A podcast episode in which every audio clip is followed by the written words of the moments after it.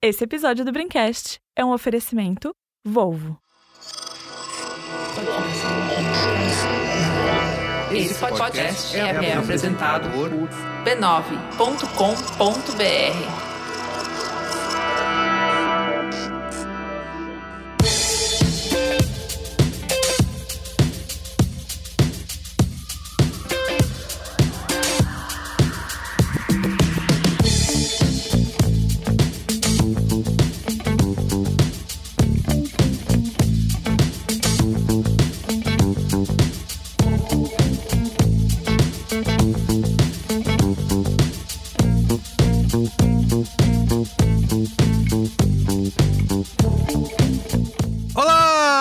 Merigo, esse é o Braincast número 400, Bia Fioroto. Finalmente chegou, hein? Essa fera aí, meu! A gente chegou longe, tanto no pessoal quanto no profissional. Exatamente.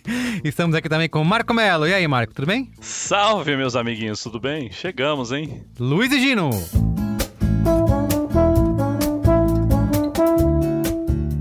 Jovem. E a volta desse convidado, né? Que é um patrono aqui desse Braincast, entidade né? Uma entidade, que é Chico Barney. E aí, Chico, tudo bem? Meus queridos, uma alegria profunda. A nossa também. Inenarrável a emoção de estar novamente Ao seu no, lado. no mesmo programa Isso. em que Francisco ou Barney. Não ao seu feliz. lado, né? Mas presente na mesma Porra, mas é que ele tá ao virtuais. meu lado todo dia no meu coração. Como é que eu vou, entendeu? Muito bem, faz sentido. Justo. Bom, esse Braincast 400, né? Como sempre, nossos números redondos nos obrigam a comemorar, certo? Então a Yes. gente vai reverenciar aqui o nosso. Agora tá em stand-by, né? Que é o nosso grande, esperado e aguardado momento Faustão. Né? Aquele momento onde a gente mandava um abraço para quem, pros fãs e pros ouvintes que a gente encontrava nas ruas. Só que estamos aí já há mais de um ano, né, sem encontrar Ah, mas tiveram uns, né? A- a- O rapaz que mora aqui no mesmo prédio que eu, o É, Marco mas encontra alguém no foi mercado. roubo, foi roubo, foi roubo. Não valeu. Momento É, o- Faustão. O Marco Como que tá- não valeu? Eu encontrei a pessoa, como não é que não pode valeu? encontrar ninguém, não pode. Tá proibida de encontrar O Marco de pessoas. três em três dias tem um momento Faustão aí, que não, essa semana eu encontrei uma Eu amiga de um tempo Mas atrás. de não o. Mas porque, eu, porque o Merigo tem essa regra, eu tenho que evacuar o meu prédio inteiro. Tem, não pode sozinha. encontrar. Tá ótimo. Ah, não pode encontrar. Você tá aí no estúdio, seu vagabundo. Mas sem encontrar Você ninguém. não encontrou ninguém Sem nesse meio caminho não, aqui. não Eu tô na minha casa ninguém. gravando. Não encontro ninguém. Pilantra. Gente, esse aí é outro quadro. Galera, galera, parece que meus pais estão se separando de novo. Pelo amor de Deus. Senhora. Muito bem, então a gente reverencia esse, esse momento Faustão, que não tem acontecido há mais de um ano aqui no Braincast. E vamos aproveitar o Braincast 400 para fazer uma homenagem a ele, né? Que é um- inspirou o momento Faustão e que é um dos maiores comunicadores da TV brasileira, da história do mundo global. Líder de audiência, bicho. Exato, que é Fausto Correia da Silva, tá bom? Ah, ele é Correia? Não sabia. Essa, pois Será é. que ele é parente da Jéssica Correia, nossa amiga? Hum, Cara, é muito provável. Eu vou mandar uma mensagem se- pra ela agora. tem poucos Se a gente subir essa árvore aí, eu acho que vai chegar. Chega lá. Ele então, é irmão, ele é irmão da Leonor Correia, Aí, que ó. é uma Grande apresentadora. apresentadora, diretora e que escreveu grandes novelas no SBT. Olha só, tá vendo? A árvore genealógica dos Correias sendo desvendada nesse Braincast 400. Tá bom? Sim. Inclusive, você que assina a Brancasteria Gourmet, recebe aí no nosso Telegram a- essa árvore genealógica do, do Faustão agora, nesse momento. Pode entrar agora e baixar Claro. o PDF. A gente fez Autografada, autografada pelo Eli Correia. Psicografada, talvez. Tá vivo, tá vivo. Ele Tá correu vivo, meu ele- vizinho lá na, Vila- Não mata lá na Vila não, ele Mariana. tá vivo. Tá lá na Vila Mariana, tá vivo, tomando café na, na charme. Gente! Na É. chave. Bom, mas é isso. Mas antes, quero, como sempre aqui, divulgar a rede B9 de podcasts, né? Quando o Braincast nasceu, esse papo de podcast era tudo mato, né? E quase oito anos depois, o Braincast integra aí uma casa com mais de 20 shows certo? A Rede O B9 Braincast é nasceu. o pai da casa, né? Olha, é o muito- patriarca dessa casa. Perfeito, Bia Fioroto. Então, Mas aquele patriarca que, à me- à medida que envelhece, vai, vai ficando coxo, vai ficando bambo, Senil. vai envelhecendo, senil e vai perdendo não- protagonismo pros filhos, né? É normal, é normal. né? A idade chega pra todo mundo. E o, a Rede B9 nasceu aí, como vocês falaram, com o, patriarcado do Braincast. E a gente já carrega aí 400 semanas de história, né? Com esse Braincast 400. É, e além disso, todos os dias tem alguma novidade nos shows da casa, né? Novos episódios sendo publicados. Então, se você chegou aqui até o episódio 400 do Braincast, é porque você gosta mesmo de podcast, né? Então acesse Muito obrigada. podcasts.b9.com.br ou procure por B9 no seu aplicativo preferido de podcasts, pode ser Apple, pode ser Google Podcasts, Spotify, Amazon, Deezer, Globoplay, enfim, qual você quiser, estaremos lá e esperamos vocês para mais 400 semanas de boas conversas, certo?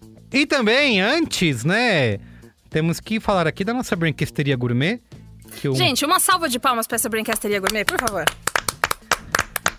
Estão fazendo a gente poder chegar ao 400 assim de maneira ostensiva, né? Exato. Trazendo convidados. E um papo bacana como o de hoje, né? Esse papo arte, papo raiz, é o papo de todo dia lá na Brinquesteria Gourmet, né? Que são os É isso. apoiadores, os assinantes do Braincast, Não, sem os apoiadores, como é que a gente ia pagar o cachê do, do Chico Barney? do Chico? Barney, exato. Um cachê Bilionário. altíssimo. Faz sentido. Bilionário. Altíssimo.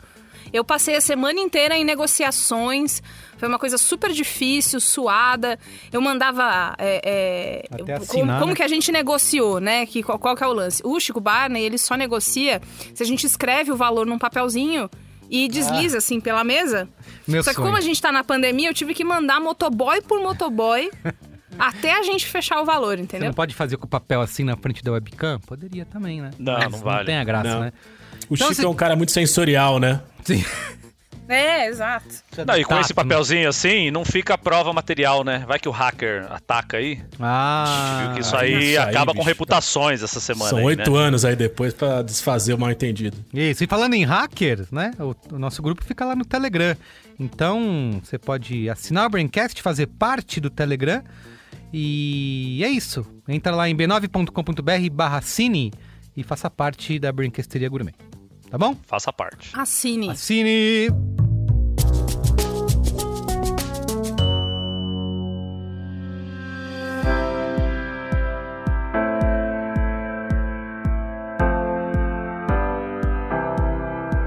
Bom, toda semana eu tô aqui falando das novidades dos carros da Volvo, certo? Só que por trás de toda essa inovação existe um entendimento essencial. O cuidado com o carro que você dirige inclui também o cuidado com quem faz o carro que você dirige. É por isso que a partir de agora, os funcionários da Volvo têm direito a uma licença parental remunerada de seis meses. O benefício vale para pais e mães de filhos biológicos ou adotivos. E é claro, também inclui casais LGBTQIA. Essa é uma nova política global da Volvo que já beneficia 40 mil funcionários ao redor do mundo. Aqui no Brasil, a Volvo já tinha aderido ao programa Empresa Cidadã, que oferecia 20 dias de licença paternidade e 6 meses de licença maternidade. Só que agora pais e mães passam a ter direito aos 6 meses de licença. Esse é um cuidado da marca em promover a igualdade de gênero que agora só se consolidou. Também já existia um programa chamado Family Bond, com diversas iniciativas para aproximar os funcionários de seus filhos. A Volvo acredita que seu compromisso vai além de construir os carros do futuro. É importante também pensar como vai ser esse futuro a partir de agora. Toda criança precisa dos pais e todos os pais precisam dos filhos. E a Volvo espera tornar-se exemplo para que outras empresas possam ir além do que a legislação exige. E assim, de alguma forma, contribuir ativamente para o início de vida das crianças que terão os pais por perto. Porque se o papel do bom funcionário é importante, o dos bons pais é muito mais. Venha fazer o futuro das nossas crianças com a Volvo. Para saber mais, siga a Volvo Cars América Latina lá no LinkedIn.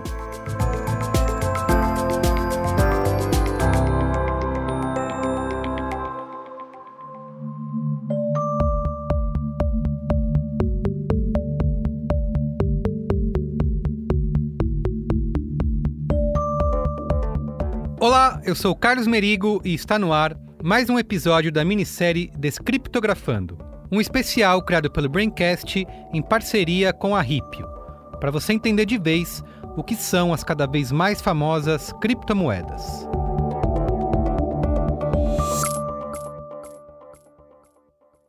Nas últimas semanas, a gente conheceu o blockchain, que é o sistema que torna esse novo universo possível. Também apresentamos as principais criptomoedas e percorremos o caminho das pedras para quem quer fazer parte desse mundo cripto. Só que, ó, uma andorinha só não faz verão. Um mercado consistente precisa de muita gente investindo, atuando e pensando. A nossa proposta hoje é justamente entender como que está esse mercado e o que falta para fazer de 2021 o ano das criptomoedas. A Tesla ganhou mais dinheiro esse ano com Bitcoin do que vendendo bateria ou carro, tá? Esse é o professor Álvaro Machado Dias.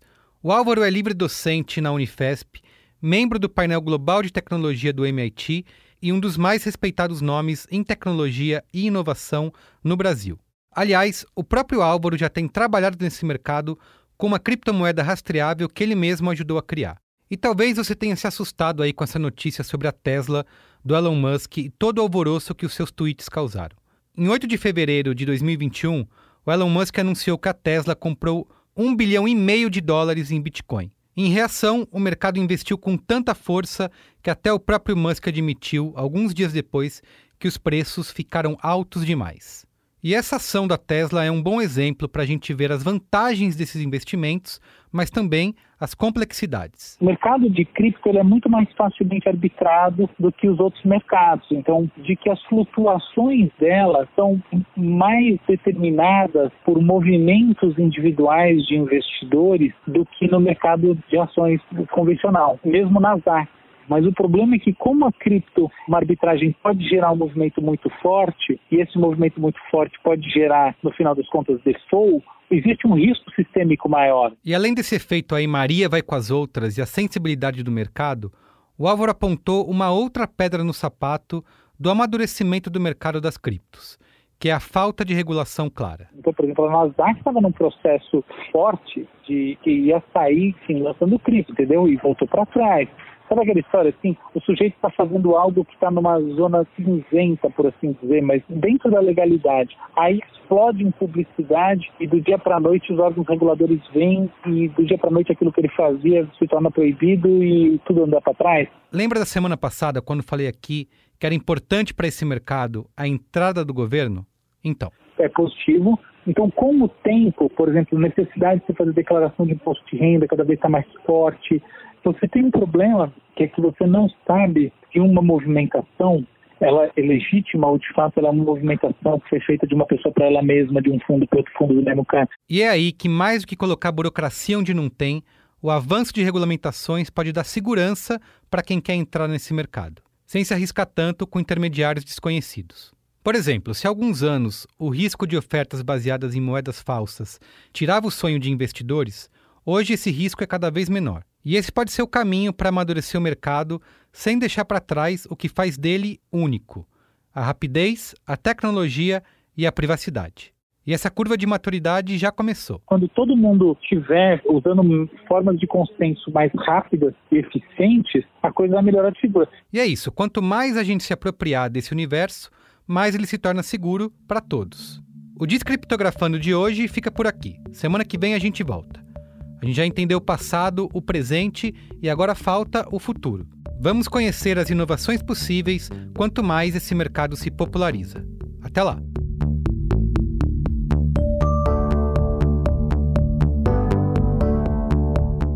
Hoje em dia não tem mais desculpa.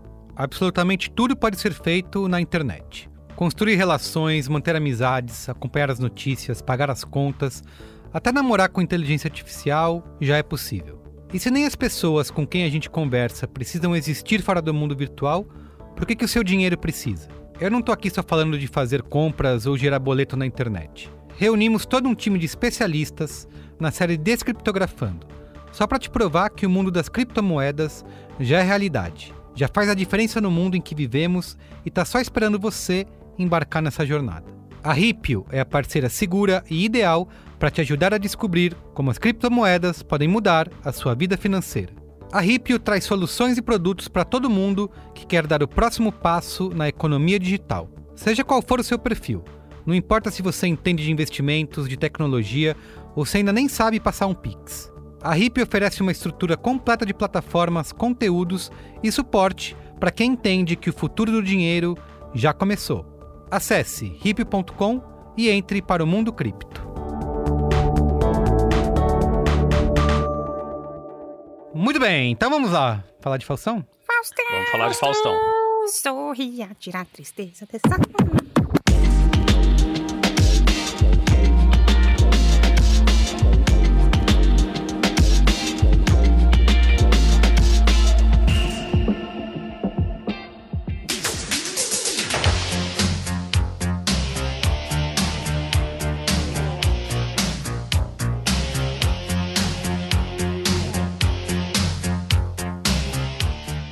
Quatrocentas semanas de Braincast, hein? Finalmente chegamos. Assim como o Faustão lá nos anos 1980, da primeira vez que a gente ligou um microfone no estúdio, a gente não sabia muito bem no que isso ia dar.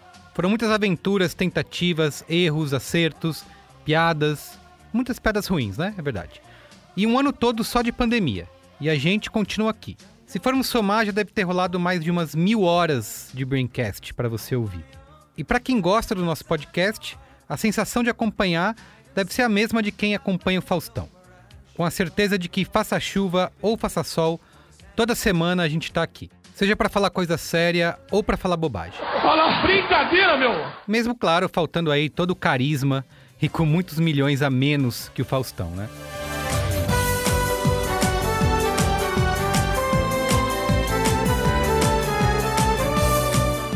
E nesse Braincast comemorativo não vai ter receita de air fryer e não vamos perguntar se 3 a 0 é goleada. Nesse programa vamos reverenciar o nosso saudoso Momento Faustão.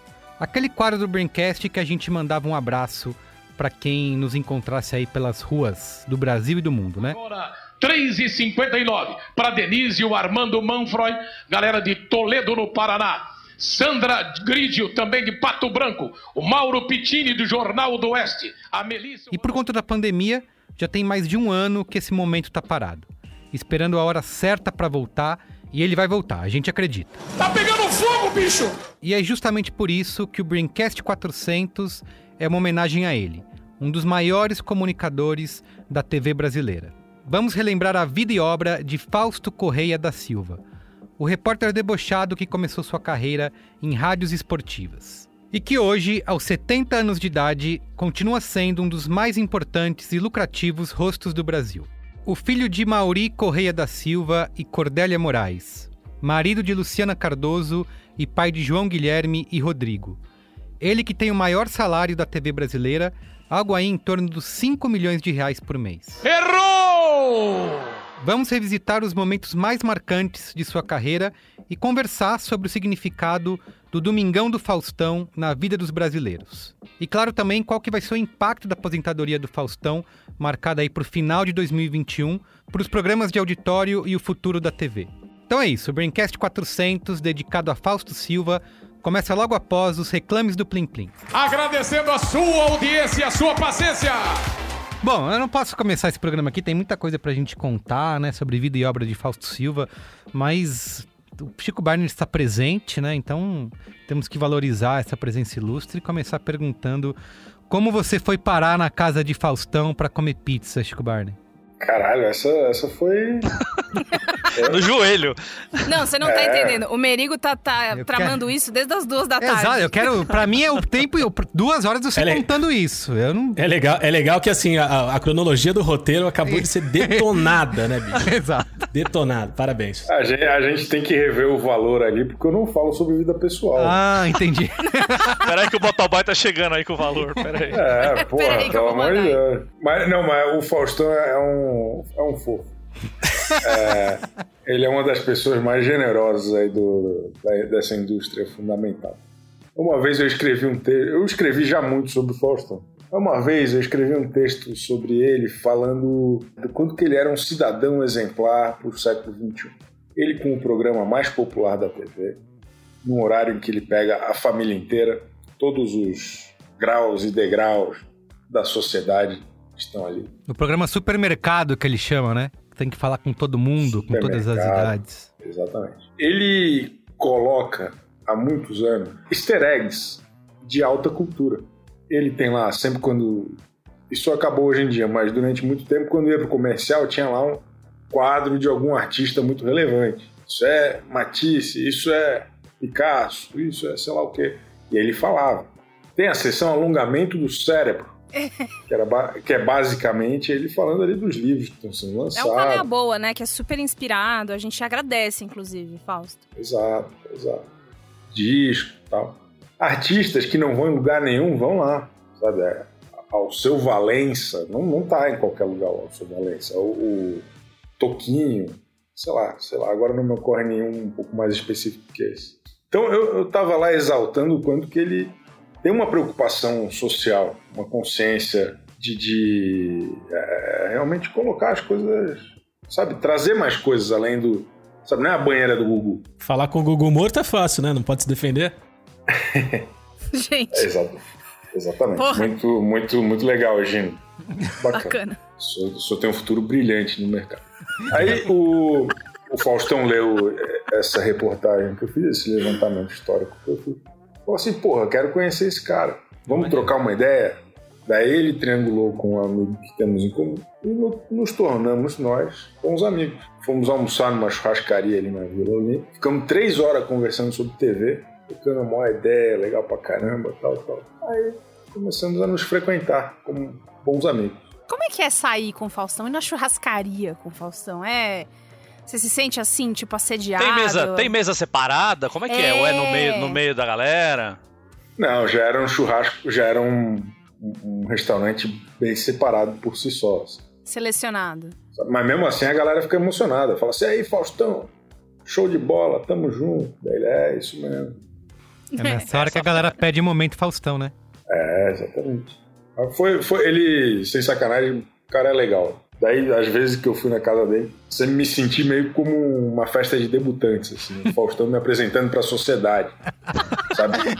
Eu, eu, eu dando um abraço no Tarcísio Meira, no Boni, no sei lá quem, no... no- É Isso bom, que eu ia te né? perguntar. Quais Legal. quem são? Quem é essa sociedade Quem são os que frequenta? Você, você, você, não, você, você é autorizado a falar alguns nomes Não. ou isso É, é. ele, ele tem que olhar pro chão. É tipo família real, ele Como não assim? pode. Ah, de... com- Como assim? Não entendi. Não, Eles que- querem quais os nomes das pessoas. Eles querem uma lista. Não, Não, não de todo nomes. mundo, mas assim, alguns Não, exemplos citei- você pode dar. Você Convida, citou convida. Narciso Meira, Boni, Tarcísio Meira, o, o Tom Boni. Cavalcante, Tom Cavalcante, o... o... Lucimara Paris. Luca. Pô, te- teve o dia mais divertido que eu fui. Chegou o Bruno de Luca abraçado no Ronaldo. Foi muito bom. E aí, e aí o Bruno de Luca olhou pra mim e falou: Caraca, Chico, não acredito que você tá aqui. E aí rimos muito. Bom, pessoal, esse foi o Braincast 400. Eu espero que vocês tenham gostado. Vamos pro qual é a boa? Né? Foi bom, foi bom. Muito bem. Mas assim, ó, queria também, depois dessa, dessa história, que a gente, você deixou só um gostinho, né? Você não contou os detalhes, né? O que, que vocês Isso, conversaram. mas Bem Não, é pode, mas- né? super E o. Mas contrato não, de conf... ô, ô, Merigo, aquela vez que a gente foi lá pra Salvador, também não vou ficar contando aquela coisa nossa. Porque o que acontece na vida particular do ser humano fica, Fica. né? Porra, pelo amor de Deus. Entendi. O Braincast é um programa de cultura, ele não é, não é fofoca, comezinha. Perfeito, perfeito. Aproveite e ouça o nosso episódio sobre fofoca. Porque se eu começar a falar aqui do que eu sei do Luiz e Gina, as coisas vão ficar Vixe, muito difíceis. tá lógico, pra lógico. Bom, é, a gente não tem uma relação tão próxima, né, Chico, quanto você do Faustão. Mas a gente pode contar aqui, né, um, em 30 segundos, não se vira nos 30, qual é a relação de cada um de nós da mesa com o Faustão e os, prog- e os programas, não, né? O programa do Faustão, né? Porque ele esteve todos os domingos nas nossas vidas, desde então, 1989. não foram todos. Não foram todos, porque a minha família era a família time Gugu. E Hum. aí aconteceu, eu e minha família adorava o Gugu, assistiu o Gugu, era Gugu na veia, Fausto na cadeia. Só que aí o que, que aconteceu? O grande escândalo da entrevista falsa do PCC.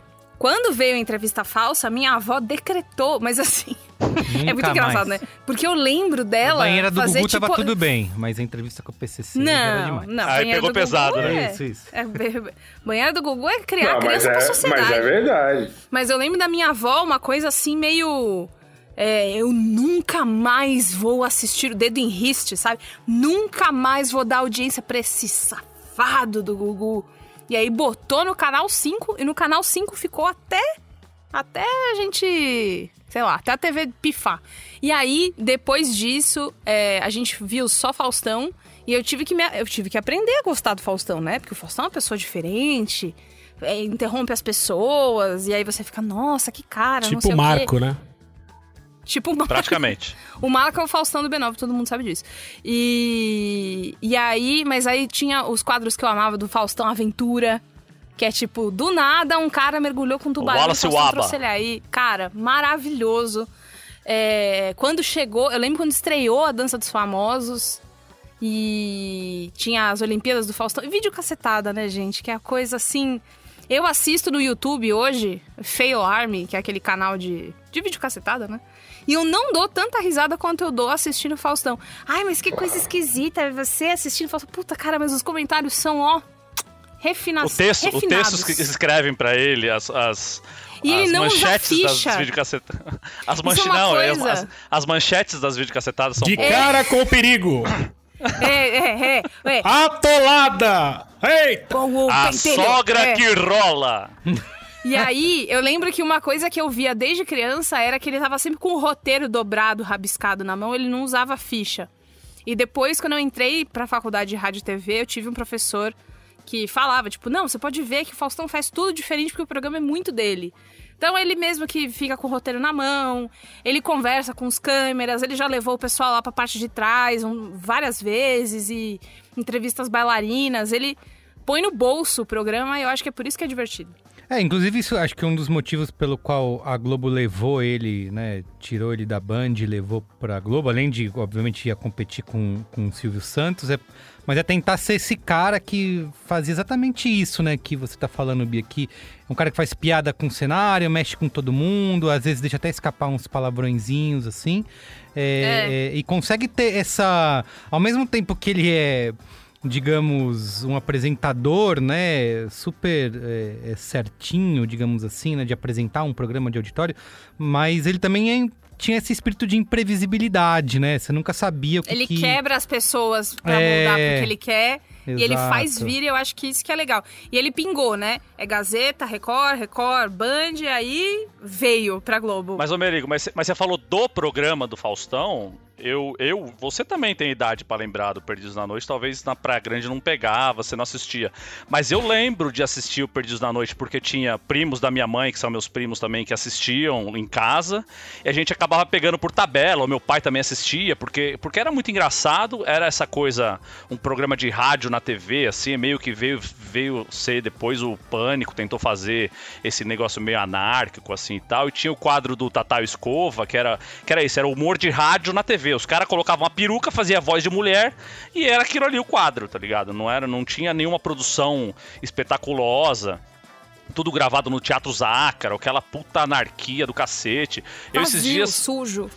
É, é, ele, mas- fa- ele fazia isso. Ele fala assim: mostra aí, mostra aí. Aqui a gente não esconde nada. Aí mostrava É assim: olha lá em cima. vazia, é. Tudo vazio, tudo vazio. Tem essa Mas importância aqui, por ser um programa desbravador mesmo, né? Total, e aí eu acho que é isso que a Globo tentou fazer, porque assim, ele, ele veio meio como um chacrinha, novo chacrinha pra Globo, né? E aí o Chacrinha já tinha essa coisa de meio loucura, meio anarquia, e, e vamos que vamos, e tem chacrete, tem um, um cara com abacaxi na cabeça e o cacete.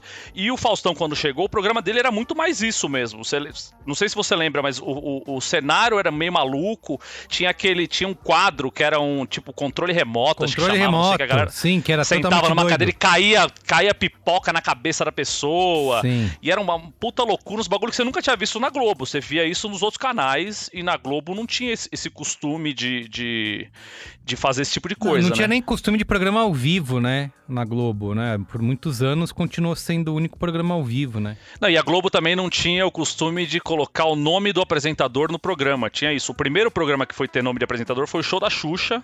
Uhum. E acho que depois foi o Domingão do Faustão. Não tinha. E depois, lá na frente, veio o programa do Jô. Mas eles não tinham essa coisa de. de, de, de- E o Caldeirão, né, depois. do Hulk. Então, Não, mas depois, aí, aí, é, depois é, hoje tem encontro com Fátima Bernardes, tem conversa com Pedro Bial, né? Aí Porque antes era uma coisa, era o programa da Globo e não do apresentador. E aí eles começaram a personalizar isso. Então era o show da Xuxa, Domingão do Faustão, programa do Jô. É, foi, acho que foi uma mudança meio de paradigma da Globo também, de colocar um cara que. E assim, a Globo super carioca colocar um cara pra, pra fazer o domingo quase que inteiro, um cara paulista pra cacete, que nem, que nem o Faustão, que tem um sotaque da porra. Nascido em Porto é... Ferreira foi, foi um passo grande pra Globo fazer, dar, dar esse, esse espaço todo pra um cara que era uma incógnita. O cara só tinha, só tinha ficado em, em emissoras menores, ele ganhou alcance nacional na Bandeirantes, mesmo assim a Bandeirantes não pega no Brasil inteiro, não tem o alcance da Globo. E dá o domingo, o que, que é o, o, o, ouro da TV, assim, pra competir com o Silvio Santos a tarde inteira, é, foi um passo ousado da é, Globo, é, um de risco, colocar, né? colocar. Tanto que no, no começo, quase a, a, os primeiros contatos da Globo com ele foram para levar ele para voltar a trabalhar com esporte, né? É, ah, porque ele já tinha ele já tinha trabalhado na Rádio Globo, então tinha, tinha uma galera que a equipe se do conhecia, Mar Santos, né? É, e, e queriam levar ele para ser para ser narrador, para talvez apresentar programa esportivo. E aí acabou não voltando para esse mundo e aí quando quando foi foi de vez já com mais protagonismo, sendo o homem do entretenimento nacional. E o cara que inventou ele como um crooner do entretenimento foi o Goulart de Andrade. O Goulart de Andrade, Grande viu, de Andrade. viu ele como uh, repórter de campo e tal. Uhum. Achou que o cara tinha potencial e falou: vem comigo. e aí que ele. Ó, oh, vou, ele, vou dar ele uma foi, Quando ele foi pro entretenimento vocês. assim, foi, foi rádio ainda, né? Que ele foi apresentar um. Foi o balanceiro. Quando o Goulart de Andrade faleceu, eu tava dando uma. tava mediando uma palestra na minha faculdade. E aí eu tive que dar o lugar pro, pro diretor da faculdade e avisar que morreu. Eu tava em casa, bicho. Assistindo um filme. não, o Goulart não, não morreu sabendo, tipo, na minha foi, frente. Não, foi agora... só depois, assim. Não foi sabendo. isso, onde, não foi isso. Eu tava, eu tava, mediando uma palestra X, e aí, porque ah, a casa tá. dele foi a Gazeta até ele falecer, aí era um grande lance avisar que ele tinha falecido. É isso. Ah, entendi. Ah, tá. Ah, porque você então já, tá já tava como suspeita. Não, apesar do que, as, dos que os indícios apontam, eu não tenho nada a ver com a morte de. Você tava é, dando um álibi Celso aí. Portioli não tem nada a ver de... com 11 de Assim como o Celso. Isso assim como Celso Portioli, eu também não estou relacionada à morte de Goulart de Andrade. Não, Maria, você falou da chegada dele na Globo, que a gente tava falando aqui do Perdidos da Noite e tal, e a chegada dele na Globo. E eu fiz o exercício hoje de ver as aberturas do Faustão durante o tempo, né? Porque eu lembro muito dessa primeira, primeira abertura do Faustão, que era uma música que fazia brincadeiras de duplo sentido, tinha, que era aquela Eu sou do tempo do tupete brilhantina e vaselina. O tupete brilhantina vaselina. Eu sou o tempo do beijinho na bochecha da menina. Eu Sentava na boneca, né? Do tempo do beijinho na bochecha da menina. E aí era ele, tipo, saindo coisas da boca dele, meio que apresentando ele como sendo esse, esse personagem que fala e que, que não deixa as pessoas falarem e tal, que é o que acontecia muito no Perdidos na Noite. E essa abertura ficou de 89 a 92. Em 92 estreou aquela abertura clássica, que acho que é essa que mais lembro, que é o Faustão Gigante, que ele tá apresentando ah, o programa lá. E ele essa começa a crescer dentro, ele começa a crescer dentro do estúdio e ele vai, aí aparece ele na Paulista, aparece ele na Bahia, aparece ele nas Cataratas do Iguaçu, que tem lá o pessoal meio vestido de pica-pau pica nas, nas cataratas. Isso.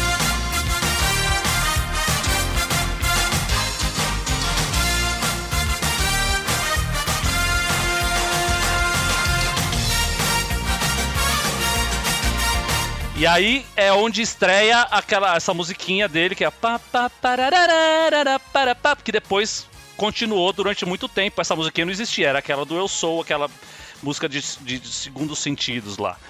E aí, em 96, eles trocaram a abertura, que, é, que aí virou um Faustão animado, esses Faustão parece um, aquele boneco de ovo do Alice no País das Maravilhas, que não tem, não tem corpo, que já é a, a cabeça e já é o corpinho. Boneco assim. de ovo? É. Você destruiu o meu ovo? Isso, é. E aí era ele nas Olimpíadas do Faustão, nas videocacetadas, sempre esse bonequinho animado e sempre essa musiquinha. Pá, pá, pá, videocacetada e tal, não sei o quê. Eu tenho e uma dificuldade depois... em identificar a música quando você canta, mas eu vou deixar isso, isso para outro, outro momento. Não, pera, mas tá falando da, daqui a hoje, que é o. Então, é e aí. Não, esse mudou no meio do processo do Faustão Gigante, mudou pra É. esse. Mas esse tinha aquela outra que era mais rapidinha, que era. Como é que é? Cara, quando você canta ela, eu acho que é a, que é a música do Terra Samba.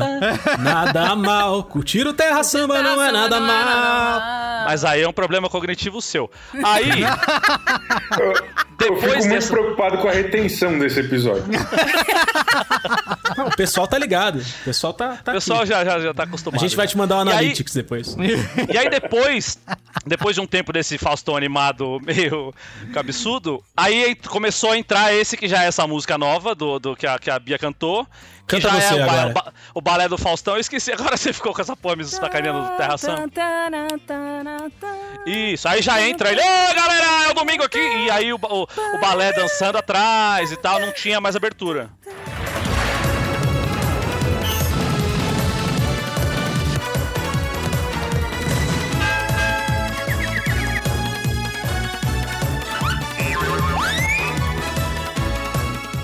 E esse foi o meu estudo sobre as aberturas do Faustão. Esse foi o meu TED Talk, Mas né? você falou, legal. Marco, sobre Perdidos da Noite, assim, na minha. Eu ouvia falar, mas eu não parava pra assistir, não era uma coisa. Acho que talvez, não sei se eu tava com a idade adequada, né? Eu sou um pouco mais novo que você, eu acho, Marco Mello. Você é da minha idade, você é mais velho que eu, seu safado. Mas O o, Carlos, além de ser, além de ser jovem, ele era, ele era o tesourinho da Praia Grande, né?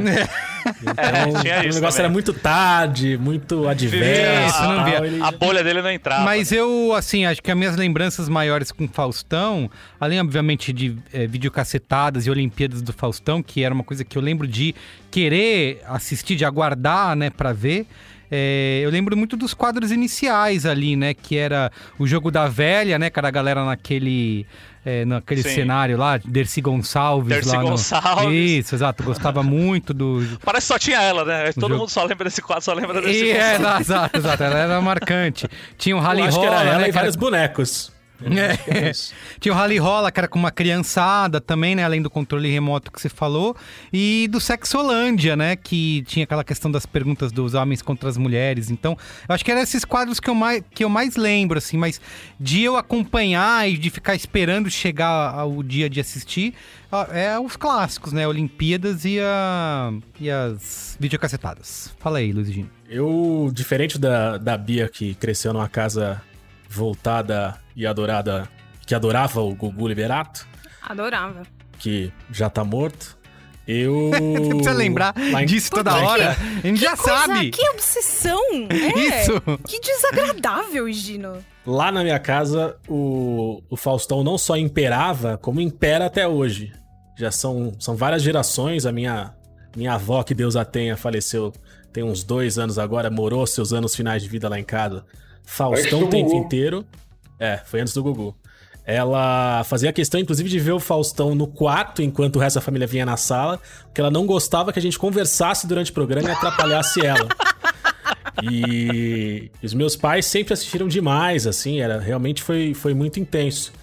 E você falou sobre as primeiras lembranças aí, do que você lembrava, não lembrava do que era clássico, não era. Eu esperava muito ver as videocacetadas. Durante toda a semana eu pensava nas videocacetadas, conversava. Lembro que meu pai adorava, minha mãe, desde a minha primeira lembrança até a semana retrasada, quando eu visitei a- na cidade de Santos, quando as videocacetadas passam, ela fala: Ai, gente, não, vejo como, não sei como vocês veem graça nisso. Olha, coitado. Nossa! E dá risada junto depois, né? Porra, Mas, a mas dá minha- aquela, a aquela minha risada pecaminosa, né? A ela é minha católica. sogra, que Deus a tenha, toda vez que a gente passava domingo na casa dela, ela falava isso, mas sem mudar uma palavra. Uma. É, é sempre isso. Mas agora, o quadro do Faustão, que pra mim traduz o que é, é, memória afetiva, lembrança pueril e alegria de viver, é a ponte do rio que cai. Nossa, é mesmo. Poucas vezes na vida eu sonhei, eu projetei tanto estar num lugar, poder Caramba. participar, poder fazer, poder acontecer, olhar um fracasso acontecendo e falar se fosse eu ali, o sucesso era absoluto, como a ponte do rio que cai. Eu acho que o Marco podia cantar pra nós a música da, da ponte. Vai lá, E mano. tem Como é isso que da era? música. Pera, Parará, pá, pá, pará. Parará, pá, pá, pará. Parará, parará, parará, parará. Parabéns. E eu fiquei muito feliz depois quando eu, quando eu envelheci. Ah. E, e fui assistir A Ponte do Rio Kwai. Do Rio o Kwai, é isso que eu ia falar. E aí é eu falei, falar. cara, além de tudo, aí o trabalho que o, que o Francisco trouxe aqui pra gente, falando sobre o papel e o valor cultural, né, de, de elevação cultural da nação pelas mãos do, do Claro. Faustão, tá aí. Quantas pessoas não assistiram esse clássico do cinema, emocionados e felizes por fazer essa associação com o Eu programa do descobri por Faustão? acaso. Foi tipo um dia, faz uns dois anos no Twitter, alguém postou um. Um, prim, um, um, um still assim do filme Ponte do Rio Kwai, 1900 não sei o que. O Ponte do Rio Kwai, o quê? E aí eu fiquei o dia inteiro gritando em casa, mas o Caio já sabia. Ele ficou tipo, nossa, eu não sabia. E você, Chico, conta aí sua relação De fã. Além da, juventude. além da fã. relação. É isso, ó, já além da relação pessoal, né? Um Quando você era criança lá em pessoal. Criciúma, como é que era? Isso. Não, a gente pegava muita onda lá, não, não tinha tempo pra ver. Tem praia em Criciúma? Ele se nega a falar da É. vida pessoal, vocês já perceberam, né?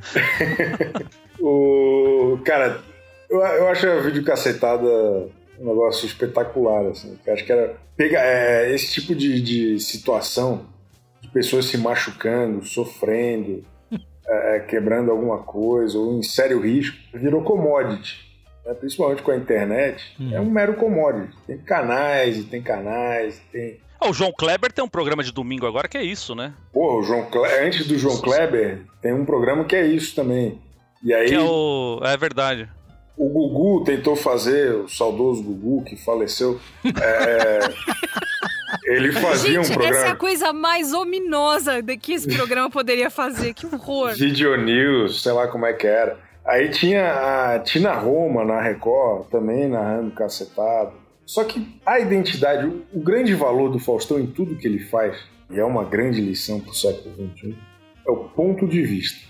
Aqueles vídeos que ele passa na videocacetada, ou há 30 anos, ou os novos que eles compram de baseada nesses distribuidores é, que vendem também pro Fail Arm, para não sei nenhum, o que interessa é, é o ponto de vista, é a assinatura daquela locução, que é um negócio, porra, maravilhoso. É, Tem todo um, um, um, um lore, tem todo um...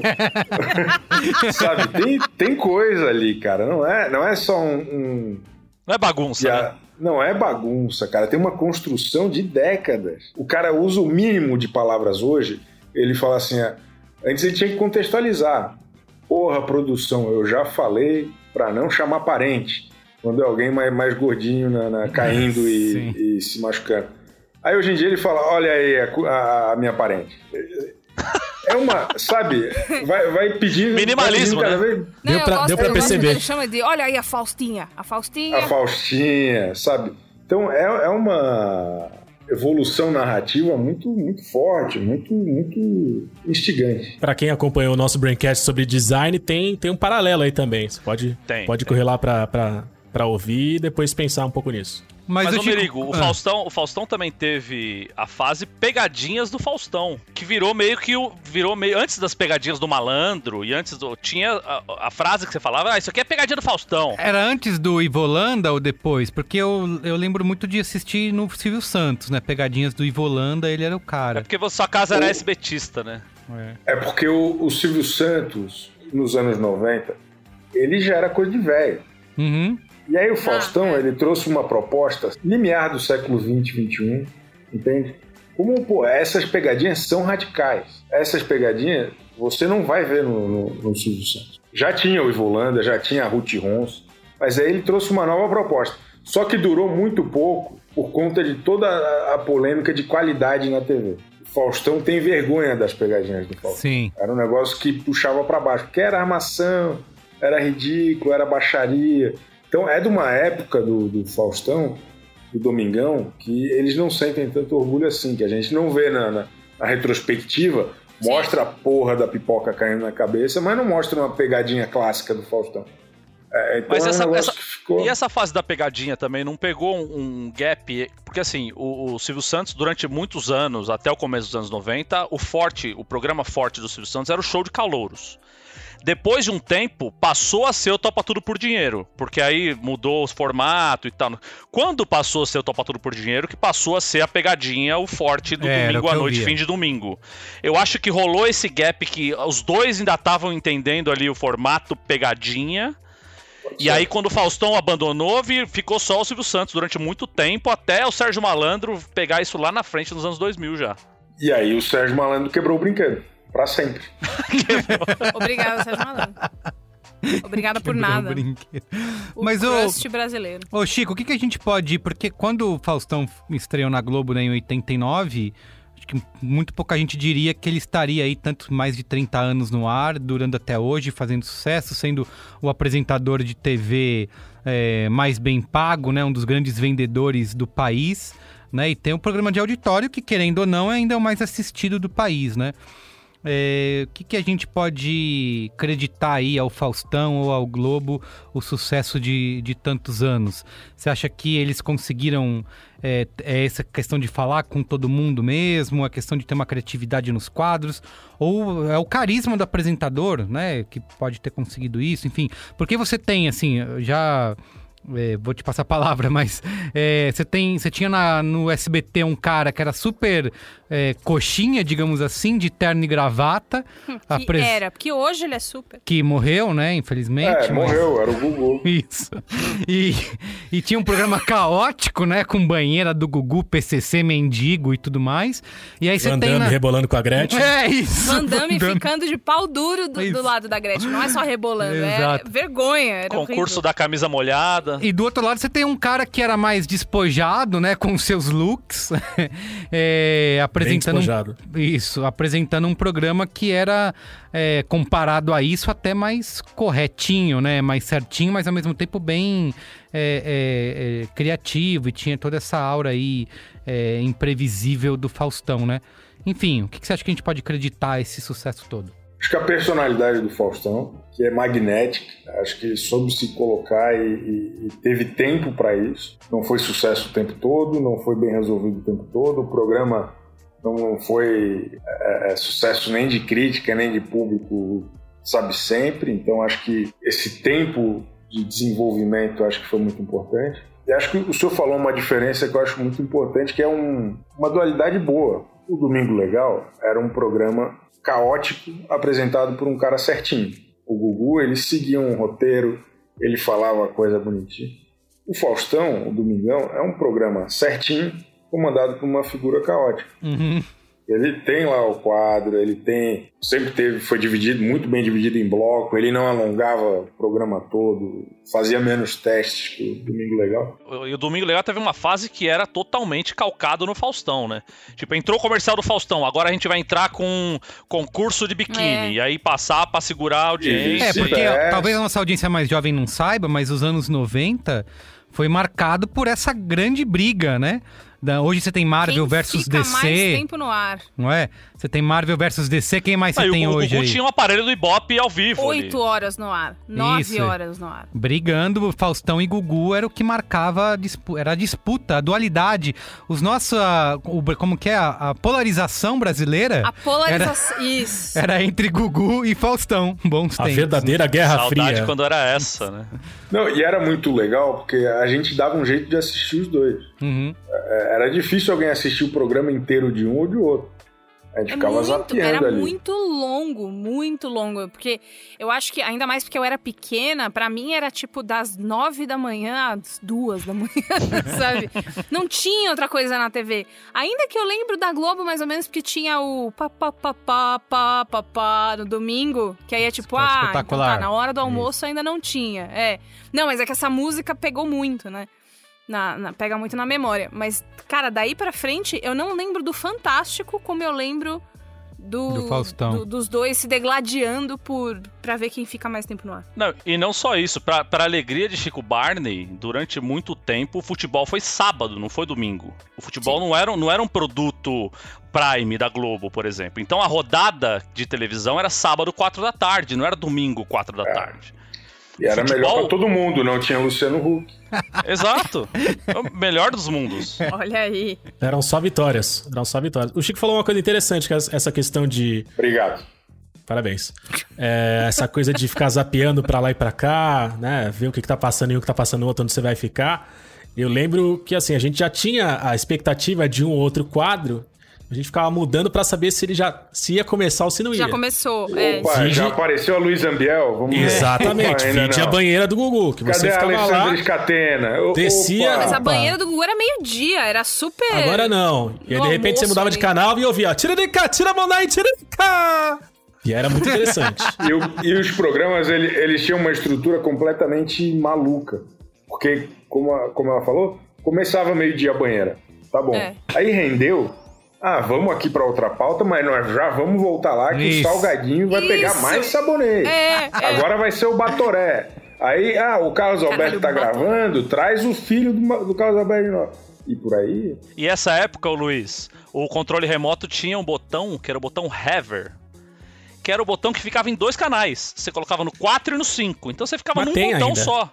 É o botão Não, voltar. a- a- a- É, as, o as back. TVs mais modernas não tem, Tem o mais back, esse- é o back. Como não? back É voltar. Não, voltar. Eu, eu não acionei, voltar. eu acionei o voltar ontem Na minha à não- noite, quando não. eu saí do Não, Multishow mas é e que você usa Globo. net, né? Mas você usa net, você usa essas televisão de Mauricinha aí. A minha televisão aqui não tem.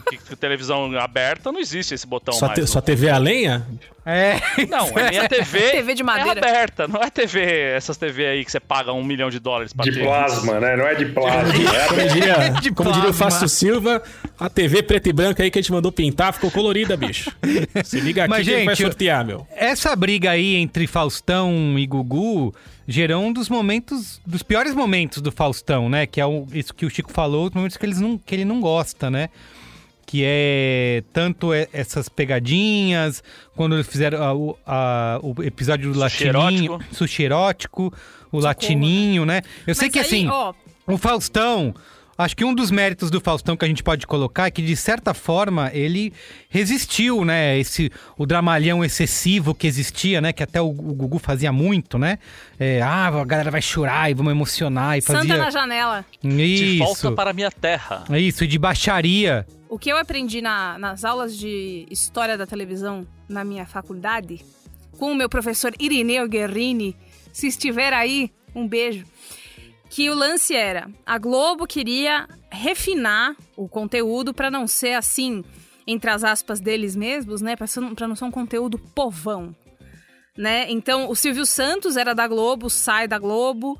é, é, e eles começam, eles têm essa agenda de querer refinar o conteúdo para serem uma coisa mais elitizada, que não seja escrachada como esses porcos do, da TVS, entre outras coisas assim. Então, também tem que levar em consideração que existe uma agenda da Globo de fazer com que todos os programas delas fossem considerados mais. Ah, eu não sei se é uma questão de elitização, mas de, de manter o nível, né? Porque... Padrão Globo de qualidade, a gente tem essa É, expressão. exato, né? assim, é isso. Você tem um. Mas tudo isso é elitizar, porra. É, Ah, é? exatamente. Tudo isso, tudo isso Ah, mas tudo é, bem, mas, mas eles. é ter nojo de pobre. Mas deixaram o Chacrinha no ar até o Chacrinha morrer. Que era um Pois é, programa ele, ele morreu em quais condições? No Retiro dos Artistas? Não sei, não lembro. Foi assassinado. Por Luiz e Gino? Não, não. Por Bia Fiorot. De, de fo- de forma É. alguma. Pelas elites.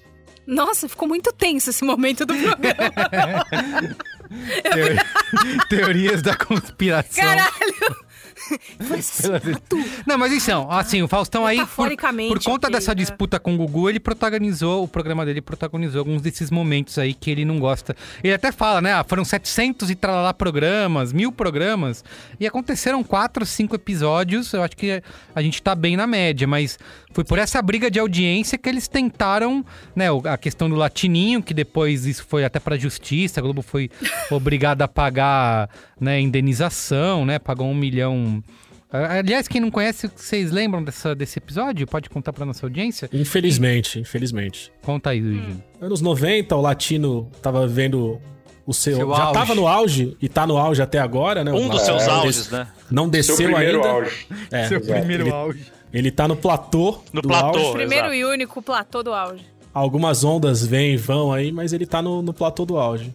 E aí tinha esse ser humano que tinha uma condição muito peculiar, rara, triste, ele trazia aí né, um pouco desenvolvimento cerebral, Um desenvolvimento cognitivo comprometido. Tinha só, Atrofia- Só 80 cognitivo, mas físico atrofia também. é. muscular e física. Era, era um, É um garoto de 15 anos que tinha só. Não tinha nem 90 centímetros, né? Tinha essa questão física também, né? Sim, e aí foi isso, né? O, o Faustão explorou muito a imagem dele porque ele dançava as músicas do latino. Não, fantasiaram o colocava- menino de latino e colocaram ele pra dançar do lado do latino, mas o menino no não é colo ele... do caçulinha. Ele sentou no colo do caçulinha. Não, mas não é que ele fazia um cover do latino. Fantasiaram o menino de latino, pintaram um bigode na cara dele, colocaram uma roupa preta de couro e falaram assim: fica do lado do latino se mexendo. Não é que o moleque tinha um talento, não, é, não era uma criança do Raul Gil que vai lá e canta uma ópera no palco, entendeu? Era uma criança ficou lá- portadora da síndrome de Seckel, que é uma falha genética irreversível que ocasiona microcefalia, retardo mental e nanismo. É muito complicado. Ele tinha 87 centímetros. E aí esse caso ganhou assim, tipo, todo mundo ficou horrorizado com isso que aconteceu, né? Como eu falei, a Globo foi até processada por isso depois. É, e os diretores, né, de- o próprio Faustão depois admitiram o erro e falaram, ah, isso a gente tava... Resumindo, o comunicado É, é, estávamos mal, muito doidão. Estava doidão na busca por audiência e fizemos merda e vamos... Mas, ô Merigo, Merigo, o Chico Barney, o Luiz Gino, ou Beatriz Fioroto, vocês, vocês podem lembrar, a cronologia é latininho sushi erótico ou sushi erótico latininho? Não me lembro. Eu acho que o sushi erótico vem depois. Vem depois, porque já é 96, 97 o sushi É, erótico, 96, eu acho. né? Isso. Sushi erótico, eu lembro que eu tava começando a me descobrir. E aí eu lembro que. Pô, mas foi no mesmo ano os dois. Acho que foi, Foi? Numa, Eu acho que foi bem pertinho, é. foi numa é diferença de semanas. Não lembro qual foi antes do outro, mas foram momentos de ruptura lá dentro. O programa Oscar Magrini no sushi rotulado. erótico foi, foi uma coisa que acabou. Foi ele e o. Raul Gazola, eu acho. E aí eu lembro que daí nasceu aquela a expressão brasileira que é melhor que isso, só sushi erótico. Que aí foi quando o sushi erótico se popularizou e esse jargão tomou as ruas. Mas Uhum. acabou se perdendo rapidamente, hoje em dia pouca gente lembra. Sim. Peguei aqui a cronologia. É a do- cronologia dos Ah, fatos. Boa, cronologia dos fatos. O, o latininho Faustão Cinematic 8, Universe. Explica aí. 8 de, 8 de setembro de 1996. Tá. Aconteceu o fato latininho. E o sushi erótico veio em 26 de outubro de 97. Então teve um ano e dois meses aí de diferença entre os dois, os dois escândalos do, Domingão do Faustão. É, o sushi erótico era basicamente, eles estavam, não estavam no, no estúdio, né? Eles estavam filmando num restaurante, que depois inclusive foi notificado, fechado, pagou multa e tal, porque muita gente denunciou.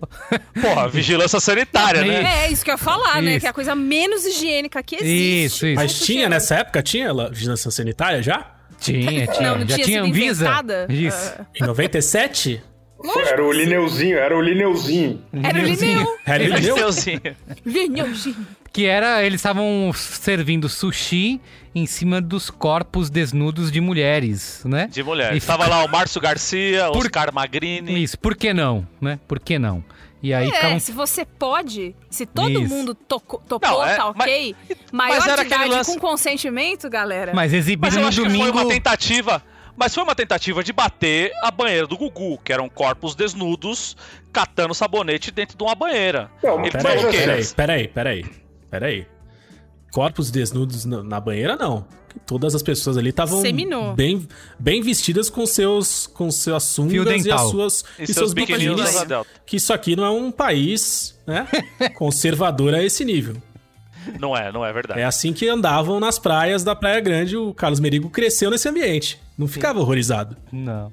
não é? Não Agora ficava. colocar você era colocar natural, uma, colocar uma moça deitada com fatia de sushi satimi em cima e ficar brincando com, com o mamilo dela com o hashi, aí é um, é um limite que realmente é, um- é uma, é uma linha que foi Mas- atravessada. Mas por quê? Eu, eu acho que.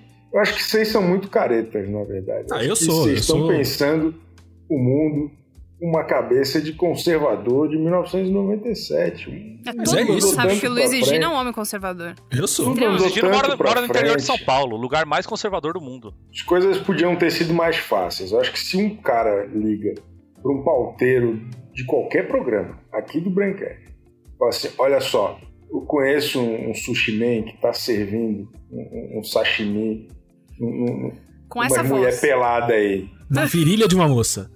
Na virilha de uma moça. Não quer trazer o Raul Gazola? Porra, Ah, eu ia, eu ia.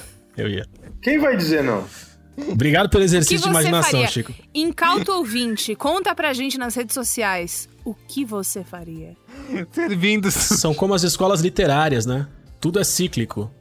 Uma hora a gente é tá su- servindo sushi na virilha de uma moça, Exatamente. no outro a gente tá dando tiro novo. nas pessoas que, que não seguem minha Ah, eu- religião. Tem certeza que ouvinte a que nunca pouco, ouviu falar disso tá é virilha no neles, YouTube bicho. agora. Se lançarem esse sushi erótico hoje, certeza vocês vão achar o Gabigol lá, embaixo de uma mesa. se bater polícia. Fora isso, outros momentos problemáticos foram entrevistas com o Belo e o Alexandre Pires também, né? Que eles estavam sendo julgados, enfim. Também foram outros momentos que eles se desculparam depois. Né? Vocês lembram Isso eu não lembro. Eu também não lembro disso aí, não. Lembra? Faustão. Cancelamentos ao vivo, é isso? Não, o Belo estava sendo investigado por envolvimento com tráfico de drogas. Venda de né? tênis? É, Venda né? de tênis, é. O, o Chico quer, está deliberadamente ignorando os problemas de Belo aqui, mas tudo bem, a gente refresca Não, mas a não memória. é. Porra, é- os artistas, cara, eles são pessoas Humanas, é, né? tridimensionais, Complexas, né?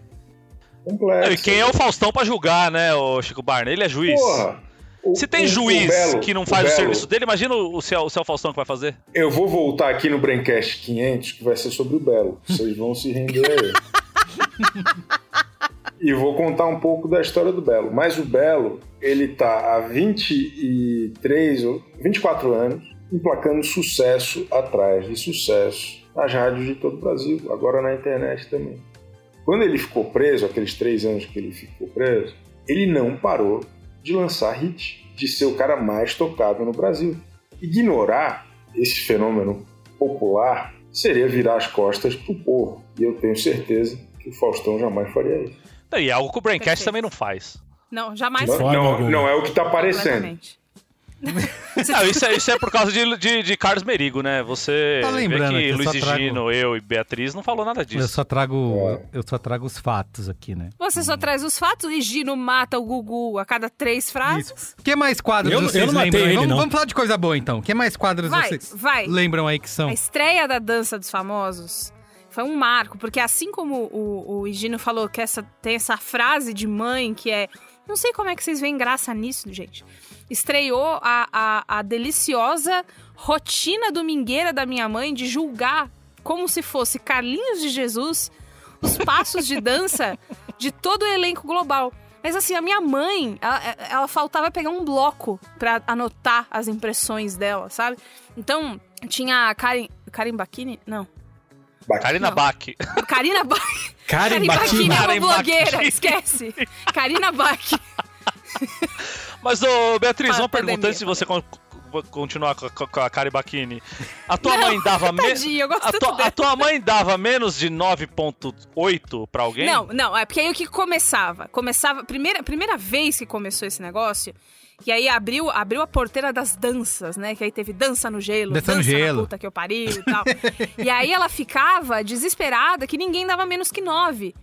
Porque a escala era 9, e aí o de 0 a 10 era na vírgula, né? Que, que, que vinha ali. E aí primeiro fala, não é possível. Traz a pessoa, ah lá, fica fazendo média com a pessoa. Não dá pra levar a sério esse tipo de coisa, sabe? Ah lá, dançou mal. Isso é um plié que se faça? Sabe? Minha mãe, ela aprendia os- na hora os nomes. Foxtrot, sabe? Porra, Foxtrot é uma coisa super difícil, não sei o quê. E aí ela ficava, falava lá, fez o passo, passo doble, né? Fez esse passo de uma maneira é, perfeita. Parabéns, sei lá, a, a, a... Puta, como é que era o nome da... Paola Oliveira. Karen, Karen Bakini. Ferna- Fernanda Chama. Não, Daniela Escobar, que tava, que tava nessa coisa também. Não, olha a Daniela Foi uma Escobar. temporada muito específica. É, não, eu tô falando da primeira. Eu tô Não, falando a, a da melhor, a primeira- melhor temporada, o Chico Barney há de, há de concordar comigo, foi a que Odilon Wagner participou. Cada domingo era um show de Odilon Wagner. Vocês lembram que vocês sabem quem é o Odilon Wagner, né? Lógico. É o, É o Tywin cara Lannister. que- Exato. é o cara que inventou pro Didi Mocó que o Puff Daddy se chama P. Diddy Por causa dele. por causa do Didi Mocó. Foi o Odilon Wagner que provocou toda essa confusão. Maravilhoso. Continua. o- Eu achei interessante da, da, da, da saga da Bia que a, a mãe dela parece, pela descrição, ela me parece muito uma, uma jurada mesmo, né? Ela é uma jurada Mas é que, tá em, isso. A, que tá em a- casa. A minha mãe, ela, ela entrava em completa revolta quando pessoas zero qualificadas estavam no júri, hoje ela já se acostumou, né? Mas ela ficava revoltada porque ela achava que aquilo tinha que ser muito real. Ela queria ver sangue, ela queria ver pessoas chorando no palco. Nota fala- 7. Nota 6, sabe? Ela queria isso. E aí, enfim, anos depois ia ter o, o- aquele cara do Cacete Planeta lá, que foi na Dança no Gelo, que eu não sei o que, que ele achou que ia ser engraçado, que ele deu nota 5 pra todo mundo. Não, E Bussunda morreu. não. É, Assim como o Gugu Bussunda morreu. assim como o Gugu. Não. É ele é- Penha? Quem é? Marcelo Não. Madureira? Era o Marcelo Marcelo Madureira. Madureira. Silva? Marcelo Madureira. Ele Marcelo foi. Madureira, ele não respeitou a regra não escrita. Marcelo Madureira, vale, vale, vale falar, assim como o resto do elenco do Cacete Planeta, estavam presentes na primeira fila do primeiro episódio do Faustão em 89, na estreia Ó. dele na Globo. Mas aí o que aconteceu foi, na dança no gelo era tudo. Aí as pessoas, elas, elas. Inclusive todo mundo se machucava tanto que ele teve que parar com esse negócio. Mas Marcelo Madureira, ele ficava fazendo uns discursos assim. Detestável! Nota 5. E aí ele apertava, plau, o 5. E as pessoas ficavam muito constrangidas, porque elas não sabiam se era pra rir ou se, ou se ele tava, sei lá, muito louco, enfim. Bruno Chateaubriand, jurado de carnaval, né? É a mesma. É a mesma. Lógica. A mesma atuação, a mesma lógica. Eu achei, eu achei curioso ver, ver o caso da mãe da Bia, porque a minha mãe, ela é. Ela é. Pura, puro coração assistindo a Dança dos Famosos. Coisa ela já linda. incorporou o, o comportamento idoso, que é, é, Ela fala que ela não quer ver o Faustão inteiro. Ah, é só besteira esse programa do Faustão aí. Mas ela deixa ligado desde o começo que vai começar a Dança dos Famosos. Isso. E aí fica ali, no modo segunda tela, que acho que até um- é um pouco da. Tem, tem um pouco do, do sucesso do Faustão, né? O, o Faustão e os programas dominicais, eles funcionam como a segunda tela, né? Você, Pré-celular, o Faustão né? tá ali, e você tá fazendo outra coisa. E Faustão aí... é o que acontece enquanto a vida passa. Exato. Ah, e aí, que lindo! a minha mãe, a minha mãe ela é puro coração na dança dos famosos. Então é, ela tá vendo, tá sorrindo o tempo todo, e a hora que acaba ela, ai, bárbaro, lindo! ah!" e aplaude ali a, a fatinha, aplaude a, né, a galera, chora. A Karen Bacchini. Com tudo que acon- a Karen Bacchini, né, Letícia Spiller, entre outros, uma- Regiane Alves. Uma outra a coisa que eu lembro aplaude. bastante do Faustão nessa época, que eu acompanhava também, porque eu tinha, tava participando, era que era o Faustão que sorteava os carros no intervalo da Copa do Mundo.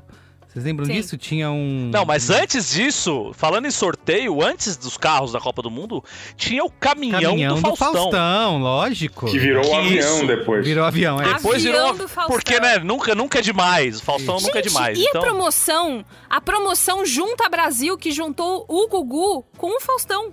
Ah, é É mesmo. verdade. Que eu espero que eles não se reunam em breve. Espero que Também eles não, se também reúnam. não espero Melhor isso. não, é. Mas eles entraram ao vivo, um no programa do outro, pelo telão, e ficaram falando coisas Telão tipo, não. ah, Video wall. Video wall, né? Video Video wall, desculpa, desculpa. Entraram um no programa do outro, ao vivo, no video wall, selando essa amizade, falando que a rivalidade masculina não tá com nada, né? Mas que é um as marcas juntam tudo, né? As marcas Porra, cara, vai pagando Pagou, bem. pagou, os caras dão um Mas, mas beijinho. posso só contar um caos da dança dos famosos? Deve. Não, vocês estavam falando do júri desqualificado. Me chamaram ano passado pra ser. Na última temporada. E aí? Aí eu, aí eu falei, porra, legal, né, cara? Mas eu não tô saindo de casa. Eu, eu sou gordo e careca, é, é grupo de risco em dobro. Com- Comorbidade, careca, calvície. Exato, exatamente. aí, eu, aí eu falei, poxa, galera, fica por uma próxima oportunidade. Mas, pô, fiquei muito animado, pô, imagina. Aí eu, eu pensei, pô, mas já, já pensou que cagada? Eu, eu nego e, e ano que vem acaba o programa? Que é isso que é exatamente o que vai Ai, acontecer. Imagina. ai. Imagina. Vocês falaram do, do carro, você falou do carro, né? Que foi uma lembrança. E aí já trouxe imediatamente a memória do caminhão do Faustão, que rodava o Brasil inteiro.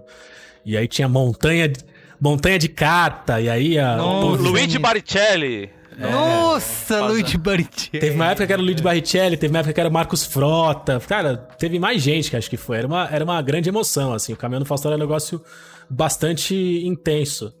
E o caminhão do Faustão é, também foi mencionado, ainda que en passant, por um dos capítulos mais interessantes da carreira do Faustão. Então, porra, a gente tem que levantar, aplaudir, porque é uma carreira iluminada, um cara multifacetado, fez tanta coisa, como a gente falou, narrador, repórter, esportivo, jornalista né, factual, notícia, etc e tal, e aí se tornou essa, essa máquina. O Faustão, ele é ator também, né? ele estrelou um dos grandes filmes da comédia nacional, que é Inspetor Faustão e o. Lógico, E o malandro. E o, e o Detetive Malandro. Mas, é o, mas esse filme é, É, um documentário, não é? E Não é comédia. É documentário, aí- não é? É um... O que acon- tem uma coisa maravilhosa que a premissa do filme é: você que tá desavisado aí e tava ausente do mundo por algum motivo e não sabe do que se trata. Deus, Deus Todo-Poderoso, está incomodado com o rumo que os homens deram à vida numa feira em Caxias. tá tendo, tá tendo tráfico de anima tráfico de animais numa feira em Caxias. Então Deus olha e fala assim: eu preciso acabar com isso. Eu vou abrir mais uma cerveja. Por favor. Por favor, acho que é necessário. E aí ele fala: Eu preciso acabar com isso. Então eu vou intervir no mundo dos homens, transformando esse feirante aqui, esse vendedor de frutas, esse feirante, no meu inspetor. E aí transforma ele num inspetor. Desce o anjo Gabriel, transforma o Faustão num inspetor de polícia e em troca ele oferece um caminhão de prêmios. Que é o caminhão do Faustão. Aí o Faustão ele fala: Ô, mas o caminhão já sei, né, bicho? Tô acostumado. Só que quando abre, só tem um frigobar. E aí o Faustão fala: "Mas aí não vai caber nada, bicho. Eita! E aí segue assim a história. O Faustão, né, aí vira inspetor. aí o delegado Encontra o de polícia. Faustinho. Delepa- Delegado de polícia é o Costinha. O filho do Costinha é o Sérgio Malandro. E é a coisa se desenvolve. E é um, é um Aparece filme... o Faustinho. Aparece o Faustinho.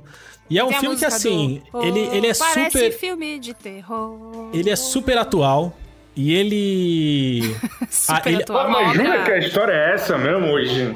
É isso. A história é essa A mesmo? história é essa. Deus intervém, desce o anjo, o anjo Gabriel, oferece um caminhão de eletrodomésticos pra ele, só que quando abre só tem um frigobar pequeno. Ele fica meio puto, mas ele, ele não pode mais negar porque ele já foi transformado em inspetor. E aí ele tem que Cara. investigar a- o tráfico de animais, aí a coisa se desenvolve, encontra, o- encontra Que é o da Sérgio onde veio a Malandro. piada do você destruiu o meu ovo. É. E aí, e aí assim, é um. O Glauber é um negócio... Rocha arruinou a nossa vida. Cara, é uma coisa maravilhosa porque assim. Tem, tem muitas, muitas tendências que hoje são glamorizadas que estavam lá Arraes, não precisa chorar. Calma. com pioneirismo.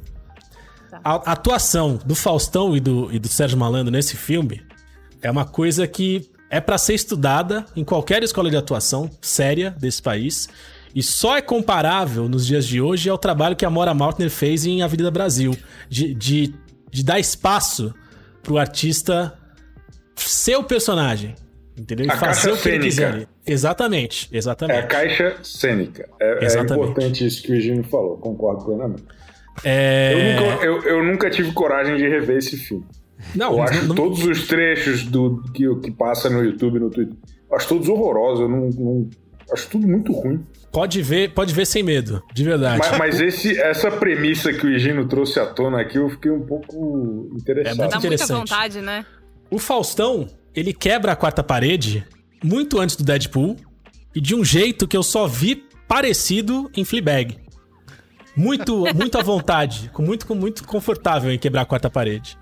Acho que eu vou precisar de alguma coisa mais forte que cerveja. É, tem, tem outras questões interessantes, tem o feminismo que o Faustão já defende há algum tempo, que ele, ele fala que ele gosta de cutucar o machismo. Falar você em casa aí assistindo TV, bicho, e a mulher no tanque, te cuida aí, folgado. E- É, exato. É, a, Luísa Tomé, a Luísa bicho. Tomé, que é o par romântico do Tá Faustão, pede ele em casamento e não ao aí, contrário. Isso aí num, num período mais conservador que a gente viveu era, era chocante. Tem várias aparições incríveis. A trilha sonora e, e o, e o rap do ovo, que é consagrado, Rap que é do lembrado Ovo, por um todo- clássico. todos nós, é composto pelo Lincoln Olivetti, bicho. Que é o. Que é o fazedor de, de sucesso dourado do Brasil. estrelas. o maestro das Hitmaker, o estrelas. primeiro hit- hitmaker. o grande, o primeiro e grande hitmaker brasileiro. Então, assim, é, um, é uma aula, bicho. É uma aula. Podem, podem ir lá procurar. Faustão canta no Rap do Ovo também. Então, além da, da, de ter ali uma participação incrível como ator, dá pra dizer que a carreira musical do Faustão, tenha o tamanho que tiver, conta com uma, com uma, uma música do Lincoln Faustão Olivetti também é rap music. com o Faustão. E a rap Cultura music, hip né? hop. Cultura hip Cultura hop. rap Então, music. aonde Faustão não tá? Eu não sei. E ó, e tá inteiro no YouTube, hein, esse filme. Tá, tá, inteiro no dá pra YouTube, você hein? assistir. Olha aí, olha aí. É, é Sério, grátis. gostosas, é grátis. gostosas risadas. O, fi o filme é muito engraçado. Não, muito é, engraçado. é- E ainda que você não ache. é, se você, como eu, é fã de uma coisa assim. Você olha hoje a produção, você vai ver ela meio mambembe, meio. Pra época já era meio sofrida, você também vai gostar muito. Agora, outra coisa que é muito mais recente de tudo isso que a gente tá falando, mas é uma coisa que me fez, digamos assim, renascer a mulher que liga no Faustão pra esperar chegar o quadro, Dig é o Show Dong. dos Famosos. Show Droga. dos Famosos. Qual é que era o show dos famosos? Show Ah, famosos Carlos Merigo, é em que quando planeta você eles tava? chamam um famoso pra se transformar numa pessoa que ele quer homenagear, num cantor, cantor, cantora, é, pessoa de banda, enfim. Show e aí talentos. eles usam uma maquiagem horrorosa, né? Não, não, não fala assim, é maravilhoso. Então, Ô, mas Paulo assim, Ricardo tiveram de coisas- Alcione. Não, é Não, não. dos meus Ícaro pesadelos Silva de para Alcione, sempre. não é? Ícaro Silva de Alcione, é. Paulo Não. Ricardo foi de Beth Carvalho. Beth Carvalho. Beth Carvalho, exatamente. Mas enfim, é, só vou deixar uma coisa bem clara. Esse programa tem um problema muito sério, que não é piada, que é blackface, tá? Então eu posta essa ressalva que eu gostaria muito que acabasse essa merda desse blackface nesse, nesse quadro. Eu acho um quadro muito esperto e tem a coisa tipo Silvério Pereira de Edith Piaf, né? Que vai morar na memória de todas as crianças pro resto da vida, que eles vão morrer de medo. É, mas teve coisas incríveis, tipo o Mumuzinho fazendo o Simonal. Porra, foi bom pra caralho. Foi muito, muito, muito legal. Daniele Vinitz e Annie Lennox foi, foi, foi bem Foi. marcante também. Marcante, né? O motivo da, da- da- do- pelo qual foi marcante vai, vai da consciência de cada um. Ela tava parecendo a passarinha do Castelo Ratimbum. Cara, toda a passagem da Danielle Vinitz foi espetacular. O eu- ápice do, do, do quadro, do- como é que é? Show dos Famosos. Show dos famosos. Foi o primo do, do William Bonner, Hugo Bonnemer, É. que foi de, de um cantor havaiano que chama Israel Kawakawawiwo, acho que é assim que fala, Kamakawawiwo, alguma coisa assim. Kamaka- e o Faustão de- desistiu de falar esse nome. E ele, como é que ele chamou? Hugo Bonemer de Israel do Havaí! e virou, do começo ao fim, Israel do Havaí. Ele não falou o nome inteiro do cara nenhum minuto. Assim como foi Pablo Vilar, né? Assim como foi tudo, em todos os anos. É, então. Mas teve outra pessoa que foi, tipo, um absurdo. Jason Spraz! Foi a, a Ludmilla. A Ludmilla de Daisy do, do Fat Family. Foi muito absurdo. Foi muito ah, e a legal. Ludmilla fez, acho que foi. Qual que foi? Não foi Dionne Warwick? Foi Dionne Warwick que ela fez também. Foi eu tô, até, eu tô até também. vendo aqui porque ela viu, né? a- a- mas acho que não foi a Diane, foi Anita Baker. Anitta Baker, é verdade, é verdade. Sweet love, na, na, calling out. E aí essa, a, a Anitta Baker viu essa homenagem e comentou e foi maravilhoso. Que tem gente que leva no mais ou menos, mas porra, quem vai no show dos famosos com muita vontade é muito, muito, muito, muito. É, é muito entretenimento puro. Eu acho É bom demais. um golaço amo de, de formato comprado e adaptado, é muito foda. Eu só adoraria que tirassem essa bosta desse black, blackface que às vezes acontece. Porque de resto, incrível. E o, Dio- e o Diogo Nogueira que apelou na final e foi de João Nogueira Foi, cantando o é. espelho e Apelão. aí Apelão. Péssimo, Mas né? ficou bom, porra. Ficou bom. Internautas na internet ficam espantados com a, com a Aparência, com a semelhança entre João Nogueira e Diego Nogueira. Parece até parente, né? Mas ele É. de Angela Rorô também foi muito bom, porque ele tava com aquela roupa esporte, né? Que a Angela Rorô agora usa, né? Que é só a bata e um tênis.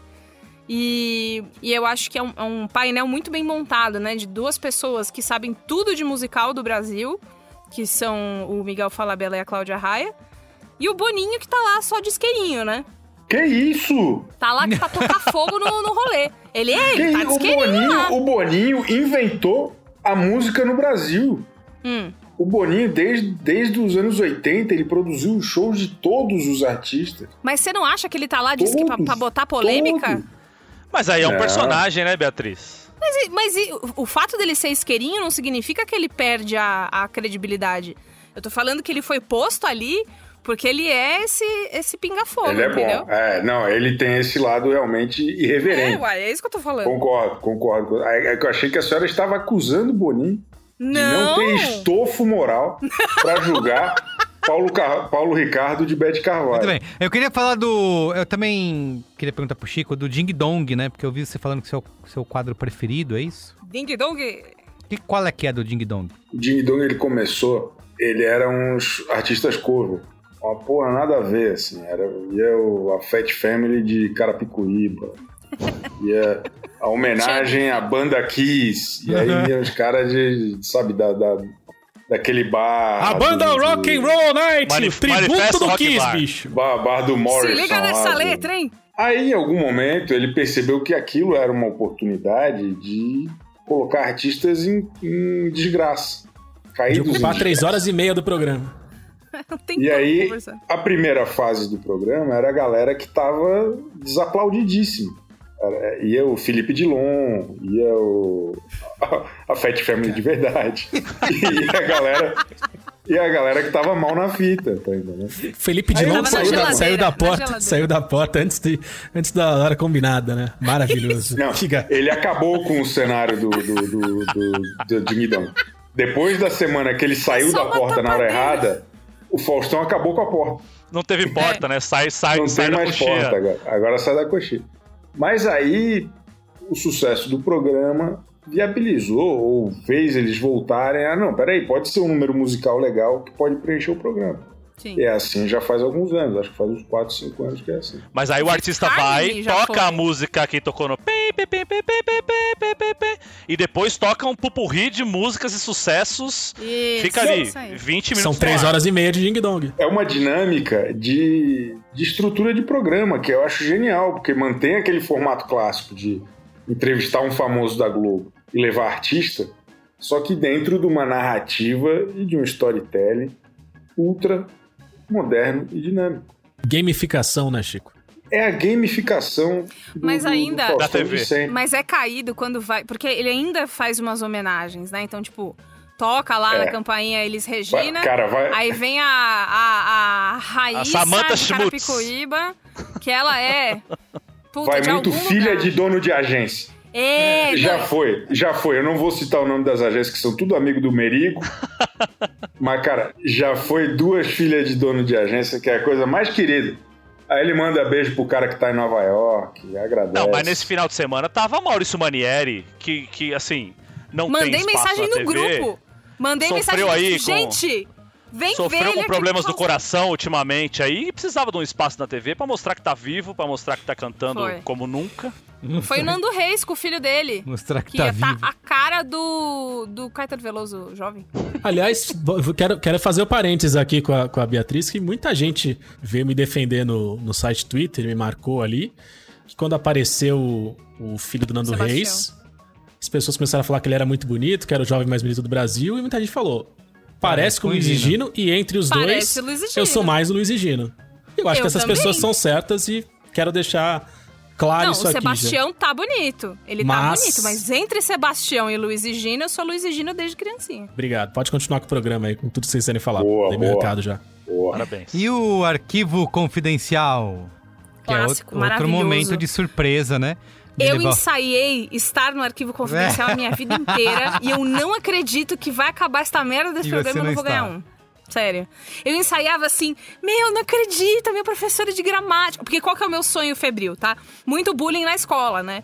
Aí eu falava, não, porque eu vou vencer na vida. Eu, quando eu crescer e ficar famosa, por algum motivo que não era podcast, eu imaginava, é, eu vou ser chamada no Faustão, e aí eu vou, vou- As pessoas vão chamar, tipo, a professora que me, que me achava o máximo. A o meu Bia era marido, muito faladeira, rico, né? milionário. Falava muito, Ah, mas era uma menina não, não, muito tem- doce. Voz, voz de Isso. velha fumante. Ah, Beatriz, a Beatriz era muito estudiosa. Ela era estudiosa, uma menina Alta, doce dentro da notas, dentro de sala de aula. Notas ótimas. Não se dava muito bem com os Notas- amiguinhos, mas tirava altas notas. Era qua- é quase o. Lula. Cara, é o Lula, a professor. professora é o Lula, eu tô muito feliz. Eu acho que as coisas, Lula. as coisas estão melhorando E já, aí? cara. Foi só liberar o bagulho dele, agora até a professora com a voz dele tem. Porra, a educação já tá retomada aí, cara. Esse homem Mas é eu pensava foda. muito nisso. E eu imaginava como eu ia chorar, assim, tipo, pôr a, pôr- a mão na frente da boca. Ai, Fausto, prometi que eu não ia chorar. Sabe? Meu, É tudo isso. E agora eu não tenho mais. Como você prometeu Mas é maravilhoso. O, o- o- o ápice do, do arquivo confidencial é a hora que revela, né? Isso, que fala isso. assim, não, você... Você Cláudia está no Praia, arquivo Você está no confidencial! confidencial! E aí mostra E aí a cara sobe o som, e aí o lábio da- tá da- do convidado, né? o lábio do convidado mexe, e a gente não ouve nada, porque é hora do sobe o som. E aí o convidado começa a falar coisas como... Eu não que acredito. eu não vou fazer não aqui, porque o, o rádio não tem imagem, mas é... Não acredito. Ah, não. Ah, Fausto. Ah, não! Ah! Tudo isso É, só com a aí boquinha bate, mexendo. bate a mão assim no quadril, né? É, ah, esse, esse ensaio que a Bia falou que muitas vezes fez na vida, que todos nós fizemos na frente do espelho só mexendo os lábios, Pra ver se o Isso! efeito tava legal e se a dicção sim! era perceptível o suficiente pra entender o que estava falando, né, a galera de Isso, casa. Isso. Então Nossa, exatamente isso. Saudade Nossa, minha alma, minha alma está desnuda nesse momento. É isso. O quanto, Chico, quanto que a gente pode acreditar as bailarinas do Faustão pelo sucesso do programa? Você acha que Porra! é, é uma questão essencial, assim? Porque me o parece que elas... sorriso nos lábios de Chico Barney é Isso, indescritível. Exatamente. É, é o universo expandido do Fausto. o programa, ele, ele funciona perfeitamente como ele acontece no programa. Mas faz já alguns anos que ele não para. Ele acontece a semana inteira no Instagram das bailarinas do Faustão. Dá trabalho seguir todas as 40. Agora são só 22, mas, é, enfim, eram 40. Mas ali você tem acesso a uma série de outros conteúdos muito, muito, muito interessantes. Bastidores do programa, bastidores de treinamento, bastidores de ensaios. É muito bom. A própria vida pessoal das bailarinas, né? Que, que quando não estão né, no ambiente físico do, do programa, estão levando um estilo de vida, que os jovens gostam de chamar de lifestyle, que agrega a toda, a toda a narrativa. Né? Perfeito. E tem bailarinas que extrapolam, né? Giovanna Tominaga virou apresentadora. Teve Ah, a... Giovanna era. Tominaga não era bailarina. Não era? Por que Ela na era minha cabeça ela Angelica. Não, não. Angelicat. Angelicat. Você tá falando, tá confundindo com a Carol Ela Nakamura. era, ela era Angel. Gente, Carol Nakamura! Ih, gente, tô, tô, tô... Dona Norma assumiu aqui pesada a cabeça. Mas, enfim, teve... Tiveram algumas pessoas e aí tem a, a ex-BBB Lia Kay, que tentou, por muito tempo, ser uma bailarina do Faustão, que tem na internet aí a, a fita de teste dela. Eu acho, que a Bia, eu acho que a Bia, quando foi lembrar e falou da Giovanna Tominaga, tava pensando na Suelen Morimoto. Não, não, Carol Nakamura. Essa é Que, boa. que é hoje boa. tá morando, se eu não tô enganado, hoje ela tá morando em Dubai. Ou em Ela já alguma- voltou. Já voltou? Mas passou uma temporada lá, porque ela, ficou era. Como é que ela tá, Chico? Conta pra Ela- gente. Ela, ela era uma- uma grande- lá dando aula de dança do vento. Dança do ventre, né? Ah, bacana. Ela, é tá uma bem? das Ela tá maiores belly dancers do, de todo Do o planeta. mundo. Planeta Redondo. Exato. Toda a situação das ex-bailarinas e ex-BBBs tem um universo aí muito próximo. Sabrina Sato, Juliana Alves, elas começaram como bailarinas do Faustão. E entravam no BBB como anônimas, né? Ninguém conhecia aquelas pessoas naquela época, 2003, 2004. Depois de um tempo, o, o- o status da ex-bailarina do Faustão mudou na sociedade. E elas vão para a Fazenda, já com o seu secto de fãs. E aí a gente teve lá a. Esqueci o nome, a Roberta Portela, que além de ex-bailarina do Faustão e ex-fazenda, é ex-namorada do Tiaguinho. Teve também a Carla Prata, teve também a, a própria é, Mirella Santos. Quem lembra da Mirella Santos? Mirella! Santos, mulher de Ceará hoje em dia, né? Você trabalhou A com ela já, né, Chico? Trabalhamos, não foi hoje? Foi. Estivemos lá na, na- na- na casa da- do, do casal, da Valentina, e a gente viu lá no quarto do Ceará e da Mirella Santos, a gente, eu vou cometer essa indiscrição, tinha lá o troféu do Ding Dong. mas, mas, enfim, e tem um episódio clássico que o, o Faustão se negou a receber ex-BBBs a partir disso. Foi quando a Tatiele Poliana foi eliminada do BBB 10? Eu não lembro qual foi Eu não lembro qual era o número. Mas ela, ela, ela. O Faustão perguntou: Meu anjo, minha querida, e aí, qual que vai ser? O que, que, que, que a senhora tem para oferecer aí para a sociedade a partir de agora? Daí ela falou com um sotaque puxado do interior do Paraná: falou, Ah, Faustão, se nada mais der certo, eu viro bailarina do Faustão. Faustão E, e apontou para as bailarinas do Faustão. É, é- é uma cena de um constrangimento muito extremo. é, É horroroso. foda. A Carol Nakamura, na época, ela era a repórter da galera, um cargo que é muito pouco comentado, mas muito importante. A repórter da galera, e ela tá só num canto do estúdio. É, é, e a Carol Nakamura teve que fazer um depoimento ali a favor das bailarinas que estavam sendo ofendidas por uma ex-BBB. E o Faustão mesmo falou, não, você tem que estudar muito pra ser Aqui bailarina. não é bagunça, É, não, é. bicho. Aqui. É, É, aí é pra aí-. São bailarinas formadas aqui, bicho. Treinamento todo dia. ele não recebeu mais ex-BBB. Ah, é mesmo? Nunca Agora-. Voltou agora, Agora- né? Voltou agora. Agora, esse ano, com os Pandemia, famosos, né? com o sucesso, ele voltou a a receber. Vai ter. Teve Projota, teve Carol Conká. Vai, Vai ter, ter a Carla Dias. aí. Só, olha só. Interessante que o Chico lembrou da- dessa, dessa figura da repórter da galera. Eu lembrei até que é, a Kika, que foi uma VJ da MTV bastante proeminente, virou repórter da galera do Faustão, né? Depois de Kika tempo. Martinez. Kika Martinez, Martinez. excelente. Foi uma Autora do meme. excelente Estamos, repórter estamos aqui muito felizes. Eu tenho uma Mas, cara, história sabe, interessante assim, com a, a Kika gente- Martinez. Peraí, gente, eu, eu fiz o- eu, eu levantei a bola por um motivo. Eu tenho uma história interessante com a Kika Martinez de uma frequentando uma, uma festa na época que o indie rock era grande coqueluche da galerinha. Era na uma Rua festa Augusta. da MTV? Era da MTV? Não. Eu. Não, não, era uma festa jovem aberta. Eu trombei a Kika Martinez, enchi o cu de cachaça, fiz uma investida amorosa pra cima dela. E claramente era tanto uma briga de Davi com Golias que ela deu risada, ela achou fofo e ela passou o resto da noite conversando comigo, provavelmente com dó, e mostrando pras pessoas, falando, ah, o, o garotinho que chegou em mim. Foi muito interessante. Eu, nunca fui tão, tão humilhado e tão amado em toda a minha vida. Eu queria Mas fazer deu uma umas- pergunta antes da gente fechar a Deu porta. umas bitoca, não? Não, de modo algum. Foi. foi Não, era foi só, nu- era só. Eu nunca estive tão Ele virou longe. o pet dela, é isso? É, foi exatamente isso. Virou, virou o amigo hétero. Exatamente. Antes da gente fechar a- o assunto bailarinas do Faustão, eu queria saber a opinião do Chico, que é um estudioso do assunto, sobre quem ele acha que é a, a bailarina de maior sucesso. Aquela que, que no panteão das, das grandes da- bailarinas, dançarinas e, e influências do Brasil, aquela que hoje tem maior sucesso. Acho que são muitas categorizações possíveis. Acho que a mais identificada com a, a- a jornada de bailarina do Faustão é a Carol Nakamura. Ela é a bailarina do Faustão definitiva. Ela é quem ficará para a, a posteridade. Mas acho que quem, quem a- conquistou um universo maior aí, acho que é a Aline Riscado. A Aline Riscado foi capa da Playboy, depois virou apresentadora de TV, tá é, comandando aí o- a indústria das cervejas já há uns 6, 7 anos. Fez filme. Fez filme, fez comédia no Multishow, participou do CQC, Pânico, ela... Enfim, Fez filmes né? excelentes com o Paulinho Gogó, hein? Ela é boa, pô. Ela é boa. Esse ela filme, é, manda bem. esse, esse, esse filme que na verdade é uma, é uma trilogia só quando são três e biologia só quando são dois, é isso, Carlos? Biologia é estudo dos, do- dos É, seres isso vivos. que eu ia falar.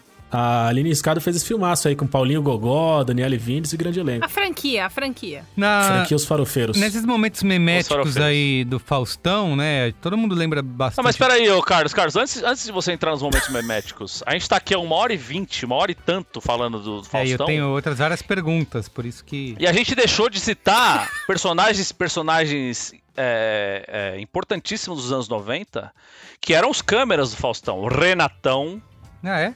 o Gaúcho. Não lembro. Gaúcho que inclusive processou. o Bigode do Renatão. É O mesmo? bigode do Renatão. Esse que, que eles eram, que o eram, eram processou? partes. Porque por bullying. Falou que, que o Faustão, Ah. Faustão humilhava ele de, diuturnamente, no- domingo atrás de domingo. E processou, não sei se ganhou, não sei se perdeu, tem que fazer uma pesquisa aqui. Mas o. Um outro, o um outro camarada que processou foi um que não era, não era câmera, era um assistente de O palco. Renatinho, o Renatinho, ele voltou. Renatinho. Voltou? Fizeram as pazes. Ah, que bom. Tudo bem. Folga em Ele, ele estudou com Amanda Ramalho. É um, é um- Olha, que galera, hein? A Amandinha, inclusive, um beijo Amandinha, que fala que só o Faustão tem cunhado, porque só ele faz piada de cunhado até hoje. E ela é uma das melhores imi- imitadoras do Faustão no Brasil. verdade. Gostaria É mesmo? deixar isso Olha só. Procurem no YouTube, Amanda Ramalho Faustão. É excelente. Mas é só isso, Carlos. Eu só queria pontuar aqui que a gente tava esquecendo dos câmeras do Faustão, que durante muito Posso- tempo foram personagens atuantes durante o, o Domingão. Importante. Eu queria, eu queria aproveitar o ensejo aí do Marco Melo e falar sobre outros personagens que não eram câmeras, mas que foram personagens que a gente aprendeu a amar porque Maravilha. faziam parte desse do FCU, que é o Faustão Cinematic Sim.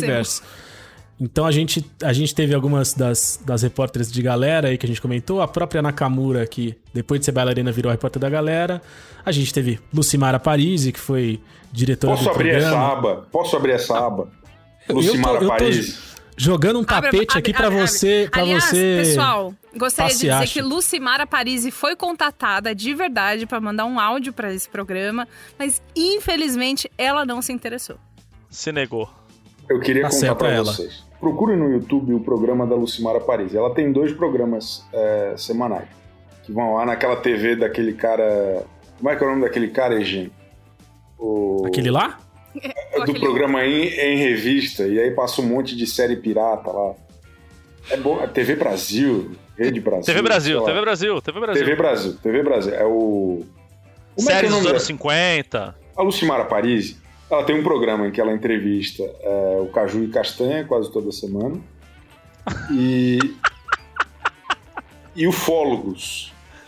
A Lucimara Paris, Que? a Lucimara Paris, ela teve já algumas experiências é, e contatos do terceiro grau. Lógico. Ela, ela, e ela narra isso. EV com- Sobral. EV, Sobral. Sobral. EV Sobral. ela, ela gosta muito do assunto. Então ela, ela costuma receber muitos sensitivos, ufólogos, é, é, pessoas que supostamente têm algum contato com alienígenas. E é, e é Caraca, uma, você- uma você- turminha muito eu tô interessante. Eu queria, eu queria que vocês dessem uma pesquisada e se a Lucimara, acho que bem conversadinha, ela viria aqui falar sobre ufologia com vocês. Ela teve experiências muito impactantes. Lucimara, que foi diretora do, do Viva a Noite, né? Ela tava no- Olha, no. Viva a. Noite, não, do, do Perdidos na Noite. Ah, É, Do Ela é da Perdidos, é. época do Perdidos. Perdidos. Ela é daquela hoje, época, é- né? hoje ela tá no É. Ratinho. Tá no ratinho. O, a Lucimara, inclusive, que ganhava a culpa quando o Faustão achava uma videocastada ruim, ele falava: Lucimara, de onde você trouxe essa, essa fita aqui? Não, para tudo, fica nela. E aí ela ficava tipo, "Haha, sabe como é, né? É foda. Tem uma outra pessoa que é, é pouco lembrada, que é a tia da Letícia Colim, Hum. a Adriana Colim. A Adriana Colim, que fez parte da, da- do Scratch clássico do Fantasia, ela também trabalhou num momento em que as bailarinas ainda não eram autorizadas a fazer merchan. A Adriana Colim é quem tocava esse barco lá no, no Faustão. Então, é- é- ela é tia da Letícia Colim e está na memória afetiva do povo brasileiro. E acho que faltou um dos maiores nomes de todos, que é o Caçulinha, né, gente? Que é... Quem disse que não dá? Caçula, Caçula é bom. Se, o- se o Batman, se o, se o Faustão é o Batman, o Caçulinha com certeza é o Robin. Foi, cara. E, era, e ele ficava. Eu lembro de um cenário do Faustão, ele era todo cromado, com, uma, com umas coisas meio holográficas, assim. O caçulinha ficava num anexo lá em cima. No alto, é. É, e aí ele é tipo. Vai daí! E aí. tan, tan, tan, quem disse que não. Era quase um rockstar, né? A fina investida! E o Caçulinha, em dado momento, ele ficou um pouco ultrapassado por os padrões da Globo e veio uma nova versão do Caçulinha, que era o tecladista do RPM.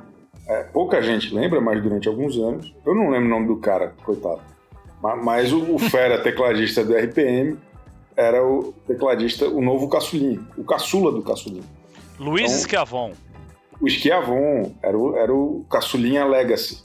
Muito bem. Ó, queria lembrar alguns momentos meméticos aqui, como vocês já citaram. Tem o caso, a cena clássica da churrasqueira, né?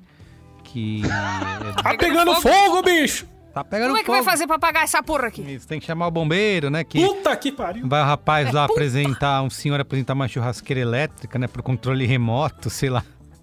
É, por E aí? controle remoto. E aí, Explode. no Isso. o negócio pega fogo. É, tem uma que eu adoro particularmente.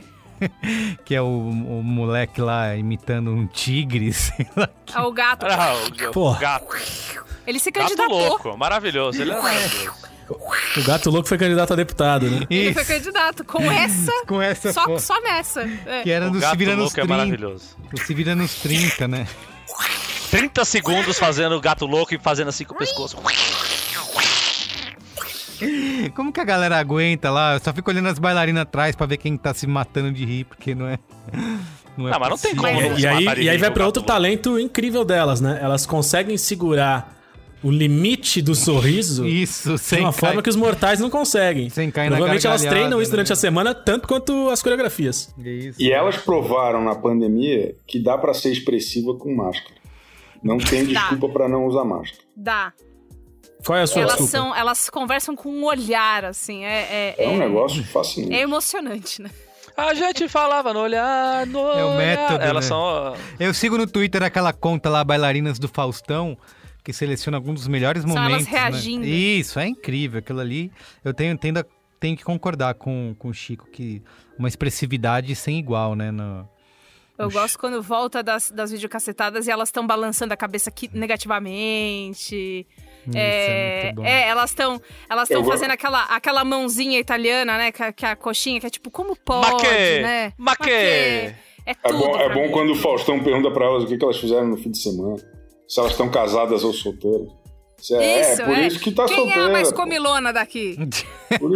Ai, a Renata. é. Tem o, o meme do Faustão triste e feliz também, né? Que é um- uma ótima montagem. Mas aí não é do programa, né? Não, é uma não é do foto programa, de mas é-. Mas é maravilhoso. é... Não, é incrível, né? Mas que é ele saindo de algum lugar, né? Isso. A foto dentro do carro, é. Que é o Faustão Sombrio, né? É muito bom. Eu, eu gosto, eu gosto da, de quando um macaco tava no palco Ah, e pegou uma vassoura Jango, e saiu batendo em todo mundo. Jango. Eu gosto daquele meme do Faustão, que é, o, que é o Faustão sem nariz, que é só o olho e a boca do Faustão, assim. Mas essas são edits. Eu amo do, do programa quando tinha aquele. Que era tipo uma Olimpíada do Faustão também, que você tinha que fazer umas provas e no final respondia uma pergunta. E aí o Faustão é um país da Europa. Aí a pessoa não sabia, e é da onde vem o clássico. É onde- conhecido pelas tulipas e os moinhos de vento. Isso é, É. isso é. O idioma Itália. holandês. Isso aí. Errou! A pessoa responde Itália, né? É, É. Eu, assim. quando eu tô jogando bola, quando eu tô jogando bola com o Antônio, eu chuto pra fora, ele fala, errou! Eu falo, ai, que moleque abusado. Uh, Eu gosto, eu gosto do- dos, dos memes que nasceram do Faustão fazendo merchan também. Ah, é? Faustão comendo iogurte Comendo iogurte. grego. Ah, é, Iogurte. Faustão dando um gole de Pepsi. Eu sou fã. Balduco, balduco. Ele Balduco. comendo um balducão. É bom. Ah, mas assim, sem ser do programa, o Faustanos também é bom, vai.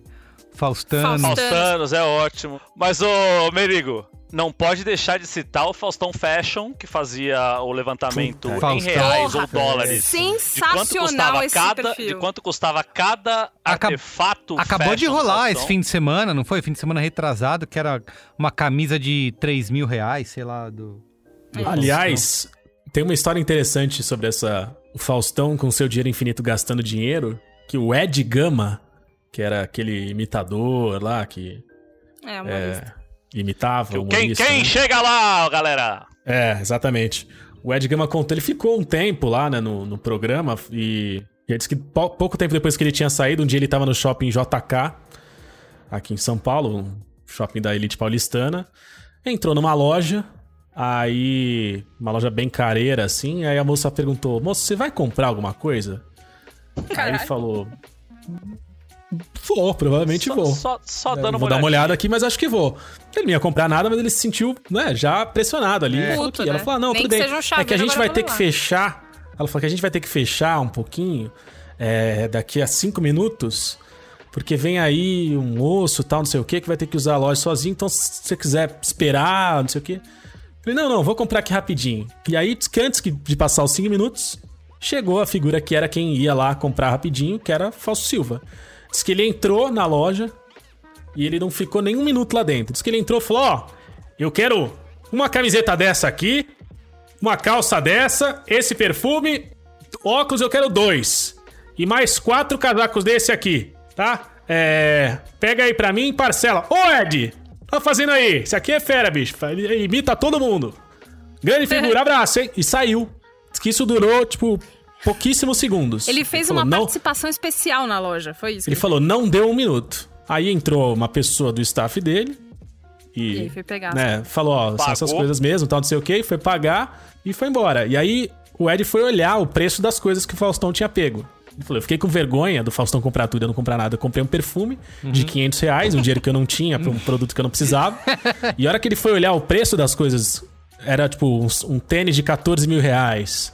Uma, a camiseta de 5 mil, casaco de Isso aí 10 é mil. Troco de bala que eram pra ele. as- essas coisas sem, sem nenhuma condição que a gente vê no, em shoppings da elite paulistana e que comprovadamente o Faustão está usando, que comprovadamente custam essas coisas graças a esse trabalho só ele, com investigativo todo aí. o estilo dele, ele pode usar, né? Mas ele usa os bagulho e usa mais de uma vez. Porque a camisa do Rottweiler, por exemplo, eu já vi umas três vezes no programa já. Diz que é desafio dos filhos dele, né? Essa questão dele usar as roupas multiloucas. Gente, amo seguir Aliás, o o, filho o Instagram, dele. o João. Instagram do filho dele é ótimo. Puta que pariu, o João tava na Altas balada todo dia antes da Altas pandemia. fotos no campo do Morumbi. Lembra da. Olha, eu vou falar um negócio. João, se você estiver ouvindo esse, esse programa em homenagem a teu pai, eu quero saber que macarrão é aquele que você comia todo final de semana, que é um macarrão, que era tipo um espaguete com umas trufas raladas em cima, sabe? E aí um azeite, uma coisa. Ele postava isso sempre. Eu acho que é o prato favorito dele, João. Fica aí, eu, eu, eu te seguia e gostava muito disso. Antes da gente ir pra parte final, a gente esqueceu de falar do concurso da nova loira do Tchan, né? Que foi outro grande momento. Oh. Tá, que pariu, bicho. Pô, isso não pode deixar de citar aqui, né? A loira e a morena. A grande eleição Sheila- do Brasil, né? Sheila Mello e a Sheila que é do Carvalho. Demonstrando a democracia brasileira e as instituições funcionando, certo? Certo? E eu só queria saber por onde anda a outra loira que perdeu pra Mello. Porque a Foi foto é muito, com é muito Frota, né? lendária, né? Foi, casada com o Frota, Exatamente. jornalista Ah, é? esportiva. Sim, E trabalhou com Milton Neves. Trabalhou muito tempo no Labs. Muito, não é muito tempo, não. Ela tra- trabalhou do- dois programas. Ela chamou ela de, ele de Mário Neves no programa e aí tiraram ela e colocaram a Renata Fã no programa no lugar. Olha só. Daniela Freitas, Eu ela, fui- ela foi. Daniela, Daniela Freitas, Freitas. exatamente. Ela se for. Não ela virou dançarina da Companhia do Pagode, se eu não me engano. Exato. Depois que ela- depois que ela prêmio. perdeu? É, Não, É. não era, era o prêmio. O, o segundo, o segundo lugar ganhava o prêmio de consolação, que era ser dançarina do, do Companhia do Pagode, acho. Ah. Mas eu fui uma entendi. vez assistir, um- assistir um conhecido naquela campanha do. que cantava músicas do Oswaldo Montenegro, não sei o que, dos Menestréis. Nossa, por que, que você fazer ela- isso, bicho? Porque um amigo meu participava dessa parada e falou: vai lá me ver e tal. E eu fui em 2000, e sei lá, Nossa, em um, cara. 2000, 2002. E ela era uma, ela era uma das, das estrelas do espetáculo, que era isso. O, o Frota tava bancando o espetáculo Ah. pra ela ser a atriz principal. E ela tava lá cantando músicas do Oswaldo Montenegro Caralho, no teatro ali na, na? Vila, Mari- na Vila Mariana ali, é. Que vibe, galera. Que Mas ela vibe fez, ela fez bastante aqui. coisa, cara. Ela, ela, ela ficou esse tempo. Ela, ela ficou esse tempo no, no Milton Neves. Ela teve quadro na Mauri Júnior também. Ah, Ah, tentou de dane-se! tudo, né? É esse quadro? Que era É um dane-se? Não Só sei. Era um, pode ser. era um quadro de, de moda e transformação e etc. E Lógico. tal. Tinha um quadro que era que tinha uma, uma coisa assim, bem word art, escrito Dani, né? Com I de Daniela, Dane-se. E aí ela, ela passava assim num chroma key. Assim. Pode Quem? ser que seja que é. ela. Ela é, uma, ela é uma grande figura humana. Eu acho que ela. Eu acho que ela, ela escreveu a história Você dela. diria que ela superou a Por Sheila onde Mello? anda, hein? Deve ter um Não, de posto jeito nenhum. Não gasolina tem a lá menor em- condição. Quem superou então tá a bom, Sheila então tá Mello? Voltando ao Faustão aqui, eu queria, antes da gente procurar a boa, eu queria falar da, como vai ser a TV sem Faustão, né? Porque esse 2021, o mundo inteiro foi pego de surpresa, né? E deixou a mídia, o entretenimento em estado de choque. O furo foi do Flávio Rico, eu acho. Não lembro. Que o eu, Faust- acho que foi- eu vi primeiro no Flávio Rico. Que o Faustão anunciando que não vai, vai encerrar o seu contrato com a Globo em dezembro de 2021 e o espaço do Domingão vai ficar vazio. Então, com esse ato, o Faustão pode tanto salvar a democracia brasileira, mas ao mesmo tempo nos deixar órfãos, né, de um, de um momento ali, de um espaço no domingo da sociedade brasileira que realmente vai ficar vazio, né? O que, que você acha que vai acontecer, Chico Barney, com esse momento, quando o Faustão deixar os domingos, for o, último domingo de Fausto Silva na TV? Qual você acha que vai ser o sentimento da nação? Porra, é, é um momento que ninguém queria, né? Eu já estou nostálgico desde já, já estou muito triste. É, acho que a Globo, pelo que eu tenho lido, assim, ela vai passar um tempo só mostrando filme e jogo no horário para não queimar o filme de quem eventualmente substituí-lo, que é muito difícil. Vai esperar o corpo esfriar, né? Exato. E eu acho que o, o Faustão. Tem um programa do David Letterman na Netflix que eu acho que o Faustão deveria fazer igual. É, tá pronto. Ele tem a melhor agenda de telefone do Brasil. ou do mundo, sabe? Pega aí os convidados mais incríveis que tiver e faz um flow.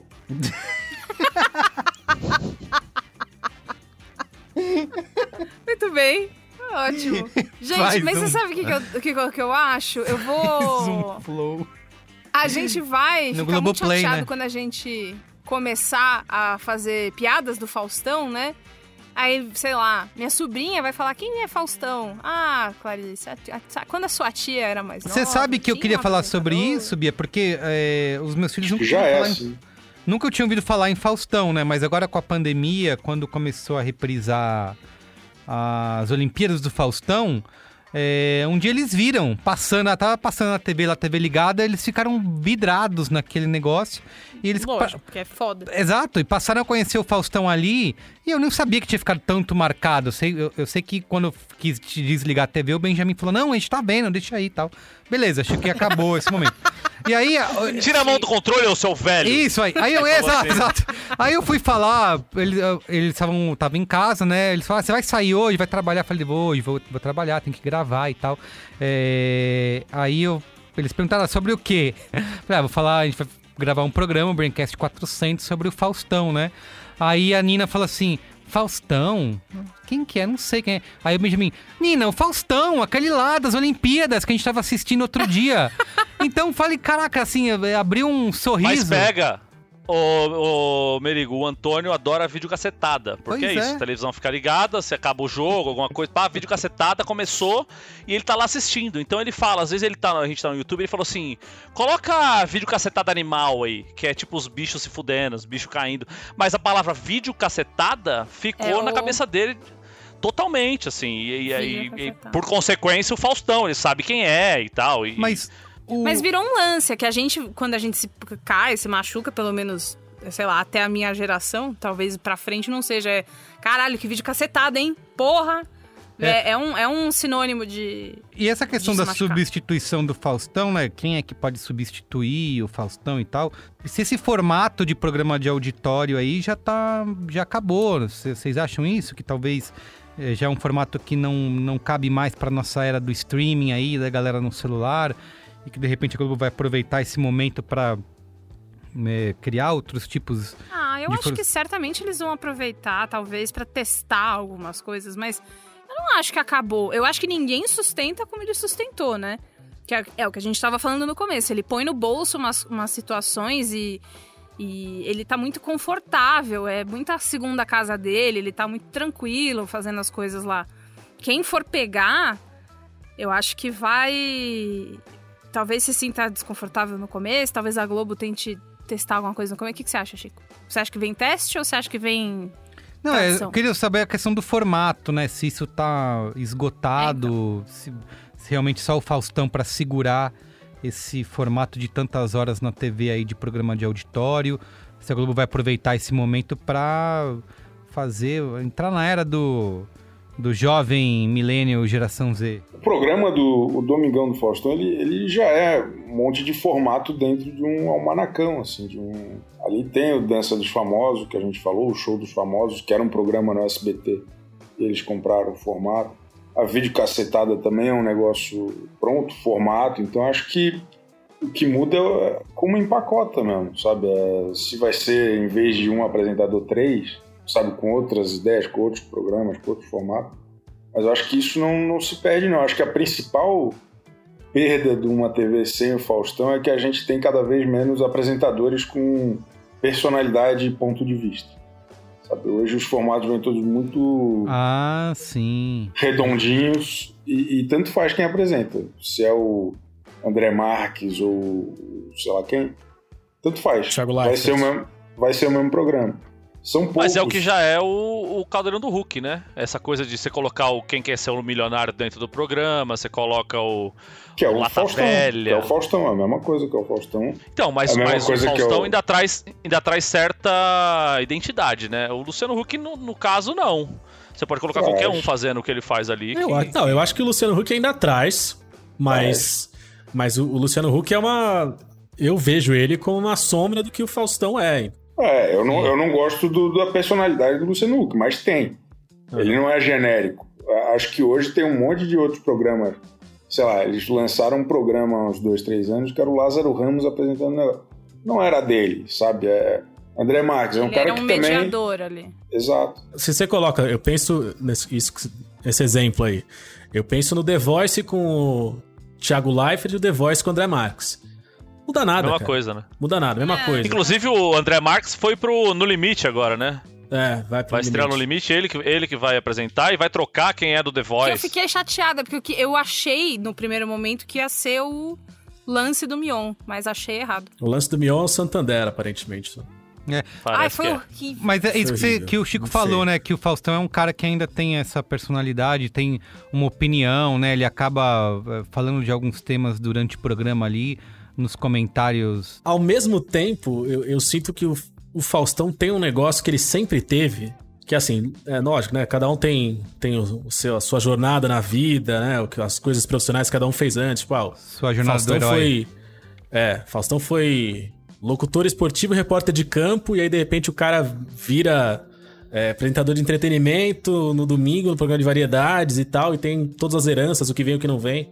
Mas o Faustão tem um negócio também inato dele, assim, né? Não é, ele nunca teve isso como profissão, mas o Faustão ele é um stand-upper, né, cara? Ah, sim. Ele, ele tá o tempo inteiro deslizando dos assuntos, dos problemas e das, e das peripécias que, que um programa, um ambiente, ou que ele tá fazendo ali, conversa, entrevista, qualquer coisa que ele faz acontecem, ele vai ensaboando por ali e enfia uma piada no meio e conta a mesma piada que ele conta todo domingo há 20 anos e a gente ri igual e de repente ele muda de assunto, ele vem pra cá e pra cá.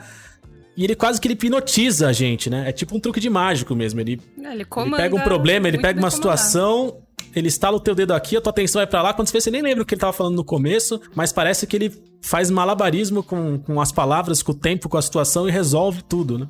Sim. E isso eu acho que é um negócio. Que é, que é esse negócio dele pegar o programa que, que é um programa que tá redondinho, feitinho, e carregar e levar muito solto do jeito dele, fazer o que quiser e todo mundo ir atrás. Esse é um negócio muito, muito raro e que.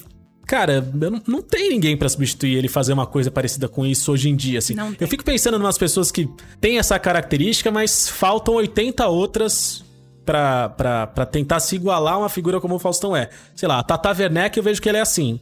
Ela deve, tem o roteiro dela, tem as coisas pra fazer, só que ela vai muito louca, ela vai pros lados que ela quer, mas, cara, ela falta 80 outras coisas pra fazer. Sei lá, o Paulo Tiffenthaler, no Lorica Total, conduzia caoticamente a coisa nesse sentido, mas é uma figura completamente distinta do que o Fau- Faustão é.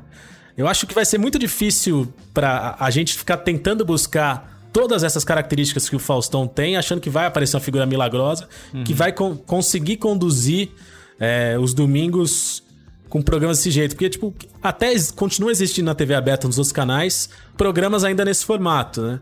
Então a gente ainda tem a Eliana, tem o Faro, teve o Márcio Garcia que, que, que, que tinha essa função durante o tempo, Celso Portioli. Tem uma galera que ainda. é, que de outros canais tentam ainda manter esse formato, entre aspas, né? De, de show dominical longo. E ninguém chega perto da- dessa, dessa capacidade de condução que ele tem. Mas mudou muito esse, esse tipo de programa, ele mudou muito nos últimos anos. Ele deixou de ser um negócio em que acontece um monte de coisa ali dentro. Ele é uma faixa de horário que tem seus slots muito bem definidos. A primeira hora é o Canta Comigo, é um formato dentro do, do- da hora do faro. Daí depois tem entrevista com a Fazenda. É um negócio muito diferente do que a gente cresceu vendo o Faustão e o Gugu fazer. Nenhum deles mais faz. Porque virou esse, essa mudança do domingo sem lei. é, é, já, já tem esse, esse espírito de formatos bem resolvidos dentro. E, e aí eu concordo plenamente que a figura do apresentador crooner, é, é, condutor, autoral, tá caindo em desuso, porque os caras precisam simplesmente explicar a dinâmica, contar o que, que é e fazer o jabá. Não tem mais essa linha editorial tão autoral quanto o Faustão e Gugu, acho que foram os dois últimos grandes. Assim. Tem, tem, ge- tem gente com capacidade para fazer isso? Eu acho que tem. Eu acho que hoje não tem é espaço no, é, é, é, na TV. Hoje esses caras estão no YouTube, sei lá, hoje esses caras estão no, no podcast, sei lá, estão fazendo. A dinâmica mudou um pouco. ó. Muito bem. É isso? Perfeito. Acho que é isso. Qual é a boa? Vocês querem mandar um. Cobrimos a, vi- Faustão aí? cobrimos a vida e obra de Faustão aqui hoje? Cara, Faustão, sentiremos sua falta quando você for embora. Fica aí a nossa deliciosa homenagem, nossa versão do Arquivo Confidencial. Isso, e... o programa tá do tamanho do Domingão do Faustão. Isso, Isso E torcendo para que em breve a gente possa voltar com o Momento Faustão aqui, né? Que foi Isso, introduzido exatamente. nesse podcast pelo Cris Dias, né? Que aquele momento em que o, o Faustão tira o papelzinho do bolso, né? Da sua A nota camisa. fiscal? Isso. Isso, e vai ler Isso os é. nomes. Aliás, Chico Barney já foi homenageado no Momento Faustão de verdade, né? Como que foi isso, Chico Barney? Você ficou Umas sete vezes já, né? muito Fecha, emocionado. fecha. Vamos fechar esse, esse programa com a sua emoção É o que eu estou por ter tentando. vivido o momento Faustão da vida real. Vamos lá, conta aí pra nós. Foi bom mesmo. É maravilhoso. É uma sensação poderosa. Ser citado em Tá rede nacional? Muito bom, Chico. Legal. Que legal.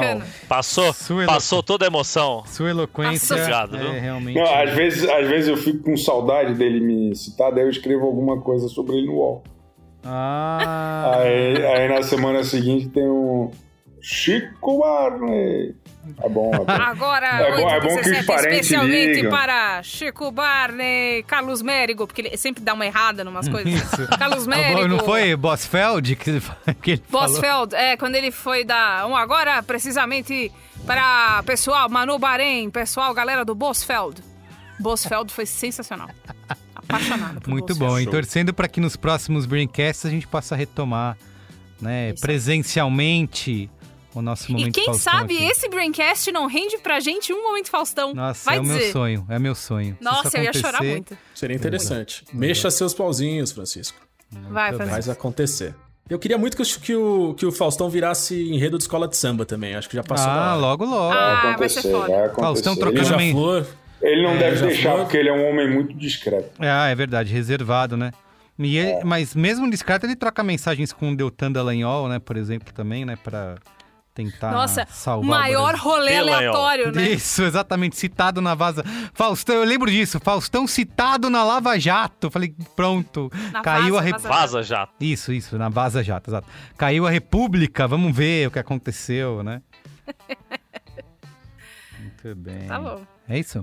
Tá bom, um beijo, É Faustão. isso. Qual é a boa? Boa, Faustão, a gente te ama, viu? É. Fica bem. Qual é a boa? É boa! Qual é a boa?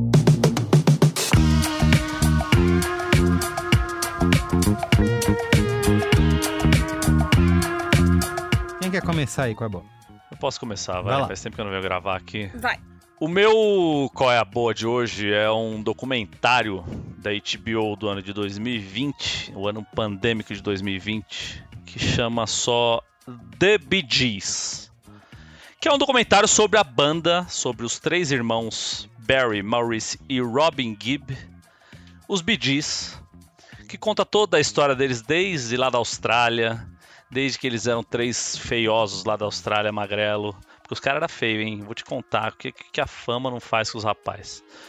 E como foi a chegada deles na Inglaterra, passando pelo pop britânico, aproveitando ali a British Invasion e toda aquela coisa, efervescência de Londres. E desembocando na cena disco americana, com, com as- os grandes sucessos dos Gees, que foram o, o meio dos anos 70 ali, e como, como eles chegaram na trilha do grande sucesso Saturday Night Fever, o filme do John Travolta, como eles conseguiram chegar para fazer a trilha inteira, como isso ajudou a carreira deles, e depois a decadência, porque todo, todo ápice, diferente do latino, eles não tiveram o platô do sucesso. Eles foram para um ápice muito grande, chegaram lá em cima, claro que teve a decadência foda. Então teve todo um movimento, teve um movimento dos Estados Unidos chamado Disco Sucks, que eram uns caras de umas rádios de Chicago que falavam: disco não presta, isso não é música, isso é um movimento que quer alienar todo mundo, papapá. E aí os caras tiveram uma queda vertiginosa E depois conseguiram ressurgir escrevendo música para outros artistas. Aí gravaram com a Celine Dion, aquela música Immortality, escreveram para outros art artistas e tal. E depois conta como foi o fim da vida de dois deles que já morreram, os irmãos, né? Os, os gêmeos, Ma Maurice e Robin, assim como o Gugu. Que isso? Maurice e Robin morreram e tá só o Barry Gibb que tá vivo. Por enquanto. E por enquanto. e enquanto o Luiz e Gino não fala nada, eles estão vivos, ele tá vivo ainda. E mas cara, é assim, é um, é um, é um documentário muito legal pra quem gosta de música. Não, você não precisa ser fã dos Gees necessariamente pra curtir esse documentário. É um doc da HBO, não sei se tá na HBO Go, eu assisti aí numas locadoras aí que eu tenho. E tá aí, The Gees, um documentário da HBO muito bem feitinho, uma ordem cronológica maravilhosa. E os caras foram foda mesmo, os caras eram embaçados e, e O Gino Toda- parece um irmão. Gibb. Quem parece? O Giro parece o irmão Gibb, podia ser mesmo. Podia Tem ser. o Tenho- caso eu tenho um traumático do. bem, bem potente. Tá vivo, e tá Tem- vivo. Tem, É, por enquanto. tem o, o caso do, quat- do quarto irmão Gibb, que enquanto eles estavam fazendo sucesso pelo mundo, estava na Austrália, gal- galgando ali seus espaços, Ih, conseguiu certo, Beatle, estrela- certo estrelato e depois morreu em, em ci- Pô, circunstâncias mas morreu horrorosas. todo mundo, bicho. Essa família aí Morreu. só morre. Ah, não, e, e quem não também, assistiu né? o documentário não precisa mais ver, porque o cara estragou o final. ué, mas é a história dos, história dos caras, caralho. Porra. Então tá aí, Debbie Diz, documentário da HBO, procurem saber que é muito legal, muito gostoso, muito emocionante de se assistir. Muito bem. Muito bem. Você, Befiroto. Eu tenho dois, quais são as boas. O primeiro é uma série. é, eu tô há muito tempo pra falar dessa série aqui. Eu tava aguardando pra um momento especial. Acho que o 400 é, é um bom momento. Existe uma youtuber chamada Nikki Tutorials. Ela é uma das primeiras youtubers de maquiagem do, do YouTube, né? E eu acho que quem se interessa por maquiagem já, ou pelo menos já ouviu falar dela, né? Ela é uma, é uma pessoa que faz tutoriais muito completos, é, é, de vários estilos de maquiagem diferente. Ela se refinou muito e hoje ela é uma das maiores do ramo. E ela lançou uma série chamada Nikki Tutorials Layers of Me, Camadas de Mim, né? Que faz aí uma piada com camadas de maquiagem, enfim. Por que, que ela lançou essa história? É, Ela sempre foi muito, muito reservada sobre. Ela não falava de vida pessoal, tal qual Chico Barney. Até que ela foi chantageada por algumas pessoas que descobriram que ela é uma mulher trans. Ela nunca tinha falado sobre isso. E aí essas pessoas é, ameaçaram contar o segredo, como se isso fosse uma grande coisa é, é, hoje, né? A gente sabe que é uma bosta que transfobia existe, mas enfim. E aí ela resolveu tomar controle dessa narrativa e fazer um vídeo falando: então, eu sou uma mulher trans. E é isso aí. É, ela recebeu uma chuva de ódio, porque, enfim, o mundo é uma bosta mesmo. Mas ela recebeu uma chuva de amor muito grande. E aí ela lançou essa série falando sobre ela, o ofício de ser uma criadora de conteúdo que é muito grande, que tem uma pressão muito grande em cima dela. E por que, que eu adorei essa série? Além de eu achar a figura dela muito cativante, eu gosto muito dela. É uma série sobre uma mulher trans, sobre pessoas trans, que não é sobre o sofrimento da pessoa trans. Não é aquela coisa de você ficar assistindo e tipo, caralho, todo dia eu sofria muito, era horrível. Não é, cara. É, é- é- ela ser trans é mais um dos capítulos da vida dela, que é muito grande, muito completa, com muitas coisas diferentes. E é uma série muito bem feita. Eu adoraria, é do YouTube Originals, e eu adoraria ver mais desse tipo de série sobre, sobre essas coisas feita de, de produtores aqui do Brasil. Acho que seria muito legal. Então, Nick Tutorials Layers of Me. E a segunda dica é um drink. Por que, que é um drink? Porque hoje, enquanto a gente está gravando, é aniversário do meu conge, Caio Teixeira. 45 anos? É, tá rolando esse hoax aí que Caio Teixeira está fazendo 45 anos. Eu já avisei que eu vou mandar a Tainalon atrás de todo mundo, dos fatos. Coincidentemente, um ouvinte nosso, Martim, que fez parte do, do, do reality show Masterchef, mandou uma mensagem pra mim falando: Ah, pô, é, é, meu restaurante agora tem delivery, gostaria de mandar. E eu falei: Cara, vamos juntar a fome com a vontade de comer, porque amanhã é aniversário do Caio. Me ajuda a fazer uma noite especial pra ele. Permutinha! Como se você não fosse receber também, né, Marco Melo? Não sei de nada. O Chujo falando do mal lavado. Mas enfim. E aí ele mandou várias coisas muito gostosas. Mas o que que... O meu qual é a boa é um drink que eu estava tomando aqui durante essa gravação, que é o basilisco. que é um drink de gin, vermute seco, manjericão, xarope de capim-limão e melissa. É gostoso e é mais gostoso ainda poder me embebedar com uma coisa que não fui eu que preparei. Então, esse é o drink basilisco do restaurante Sky Hall, que você pode pedir delivery em São Paulo ou tentar fazer em casa. Se você tentar fazer em casa, não é a mesma coisa, mas aí me manda foto e me diz se ficou bom. É isso. Muito bem. Você, Chico Barney, tem qual é a boa aí pra nossa audiência? Da última vez que eu tive aqui, eu, eu recomendei, se eu não me engano, um vídeo do YouTube que é o Mussum armando uma pendureta. Eu tô correto? Tá correto. Um clássico do, do audiovisual brasileiro. Que é uma, é uma, é uma fábula sobre a luta de classes, sobre a, né, a, a ocupação Hierarquia. da cidade, a ocupação da cidade, como ela se deu ao longo das décadas, especialmente no Rio de A Janeiro. diferença do morro e asfalto. Eu, eu gostaria de reforçar essa recomendação.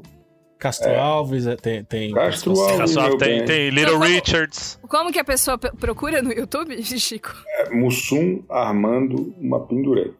Mas daí eu queria adicionar um outro degradê nessa, né- né- nessa, Nesse espectro, né? nesse espectro. Esse amálgama. que é um vídeo que está disponível no YouTube também, que se chama Ibrahim Suede Entrevista Chiquinho Scarpa. É, um, Caralho! É uma reportagem do Fantástico de 1976. O, o Ibrahim está recebendo o Chiquinho é, no Pérgola do, do Copacabana Palace, aquele restaurante na piscina, que até hoje está lá, inclusive. E eles trocam ideias sobre de onde vem a disposição para trabalhar de Chiquinho Scarpa, se ele realmente estudou ou se ele apenas se aproveita do dinheiro do pai. De onde vem o dinheiro do pai? Por que, que eles De onde têm vem o é, título dele? essas indústrias ramificadas? é verdade? Filantropia. E, e quantos hospitais ele teve que construir para ter o título de, de conde, porque ele é o conde Chiquinho Conde Scarpa. Chiquinho Scarpa. Então tem todo um contexto ali é, social e sociológico que acho que e- esses dois são bons vídeos para a gente entender por que, que o Brasil nunca vai sair do buraco. Muito bem. Belas dicas. Olha, Sempre um prazer, Chico. isso, isso. Começa o negócio lá em cima, né? Eu acho que não. É, Tá bom. Perfeito. Olha, eu quero o meu qual é a boa aqui rapidamente. É um filme para você assistir com a criançada que eu descobrimos lá em casa navegando no Disney Plus, ou como meus filhos chamam, Disney Plush. eu não sei porquê. Eles falam que é Olha. Carlos, fi- fico, fico feliz que é um filme pra ver com a criançada que não é série de assassinato, Isso. pai mata Eu quase filho. trouxe um documentário tenso aqui, mas. Tem que Já, ver o Doutor Castor com a criançada. É isso, acho que esse programa merece um, algo mais pra cima. Que é um filme baseado numa série de livros chamado Time Fiasco, né? Tá disponível aí no Disney Plus. Que é um menininho de 11 anos, né? Meio diferente, assim. E ele acredita que ele gerencia, ele é dono de uma agência de detetives. é, e tem um melhor amigo dele, um amigo imaginário, que é um urso polar. É, Então, é um filme com uma vibe bem Wes Anderson, assim. Mas ele é dirigido pelo Tom McCarthy, que é o mesmo diretor do Spotlight, sabe? Filme vencedor do Sim, Oscar. filme De sério, Oscar. Isso, então sério. é- Filme vê um- sério sobre jornalismo. Exato, um cara, um cara que fez Spotlight, um cara que. é que depois ele fez um filme com Adam Sandler também, que ninguém entendeu. Mas enfim, ele tem esse filme infantil aí feito pro Disney Plus, é um dos originais lá, que é o Time Fiasco, e acho bem bonitinho, bem simpático, divertido para assistir com as crianças e discutir sobre ser diferente, né, nesse mundo de muitas pessoas querendo te transformar, te colocar num padrão. Então, Time Fiasco, tá? Tá disponível Ó, lá no Disney. Plus. Muito bem. Luiz e Gino, finaliza aí. Chave de ouro. Finalizando por aqui então, já que a gente falou quatro horas seguidas aqui sobre televisão, minha dica vai ser literária. Sabe quando, quando eu podia sair na rua, Carlos? Hum. Você sabe que eu sou um fã das coisas simples, né? Sei. Passear pelas ruas da cidade, analisando as. Flanar, as- né? As Flanar. construções, flanar. Bater um almoço ali no malandrino, né? Pô, É isso, esse, esse é o tipo de é o tipo de coisa que me traz prazer. E bater um papo com as pessoas nas ruas, né? E foi assim que eu conheci a, a, a banca Higienópolis, ali na Avenida Higienópolis, que é uma banca especializada, é a banca da galera da esquerda. Quando você pensa na galera da esquerda, Laura Carvalho, Marina Persson, Tá. sabe? Marcelo Freixo. Gre- essa- Gregório do Vivier. é, essa, ga- essa galera que quer. Que Trajano. quer Trajano. É, Laura Carvalho, Marina Persson, que ninguém ouve falar desde 1996. é isso. Essa galera que tatuaria uma letra do Novos A Baianos na apresentadora do panturrilha. Cine MTV. É isso. Não, ela fez um reality mó legal do, do bar aberto. Pelo amor de Que o Mussum a live ganhou. Não, Da Bandeirantes, não. vi. Mas essa, essa galera, né, frequenta ou frequentaria, metaforicamente, a Banca Higienópolis, que é a banca da galerinha da esquerda. Tá.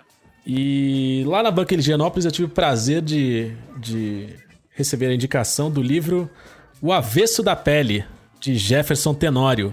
Um autor jovem, nascido em 1977, nasceu no Rio de Janeiro, radicado em Porto Alegre, professor, doutorando em teoria literária pela PUC do Rio, do Rio Grande do Sul. Você vai ler a orelha inteira do. do- Jefferson escreveu esse belíssimo livro, esse belíssimo romance que conta a história de um filho que tem uma relação complicada ali com, com o pai e a mãe. E depois do assassinato do pai, que acontece numa operação policial desastrosa, é, ele começa a, a revisitar a sua vida, revisitar as questões de racismo e negritude que ele, que ele enfrentou pela vida. Mas é um livro bastante, bastante delicado, muito bonito, romântico e poético. Eu não tinha sentido essa emoção nas palavras desde que tinha terminado Torto Arado. Então tá de parabéns aí o Jefferson Livro Tenório. hit, né? Pariu. Pelo É, amor livro de hit. Deus. Então, Tá aqui. Deixa essa- Pariu, velho. Ó, o BBB, Você- pessoal, vai até 4 de maio, tá? Pra você não ter que se dar o trabalho de pegar em um Continuem longe da Banca Higienópolis. Alô, Marina Persson. Show. posso continuar ou vou ser interrompido mais uma vez? Eu, eu adoraria que o senhor encerrasse, por favor. Se o, se o apresentador não se manifesta, eu vou ter que me manifestar. E a outra dica que eu queria deixar aqui, antes que alguém arroube e, e a dê com menos, com menos intensidade do que ela merece, é o sublime filme que eu já assisti duas vezes, desde que foi lançado. Não, não Primeira- deu tempo. Não deu a primeira vez foi ontem, a segunda vez Qual? foi hoje, que é a tal Liga da Justiça do Zack Snyder. Ah, o, o tão falado Snyder Cut. Você sabe, Carlos, eu sou um cara que eu não gosto de perder meu tempo, né? Sim, meu sim. tempo livre é um tempo que eu tenho Você- que é dedicar, dedicar ao entretenimento com total aproveitamento. Lógico. Então, quando saiu a primeira Liga da performar, Justiça, né? Tem que performar no entretenimento. tem que performar no entretenimento, no tempo livre. Quando lá atrás, há 10 anos, 20 anos, saiu o Liga da Justiça original, com todos aqueles problemas, e falaram que era uma Quatro, merda, quatro. 4 anos. Eu falei, eu não vou nem assistir.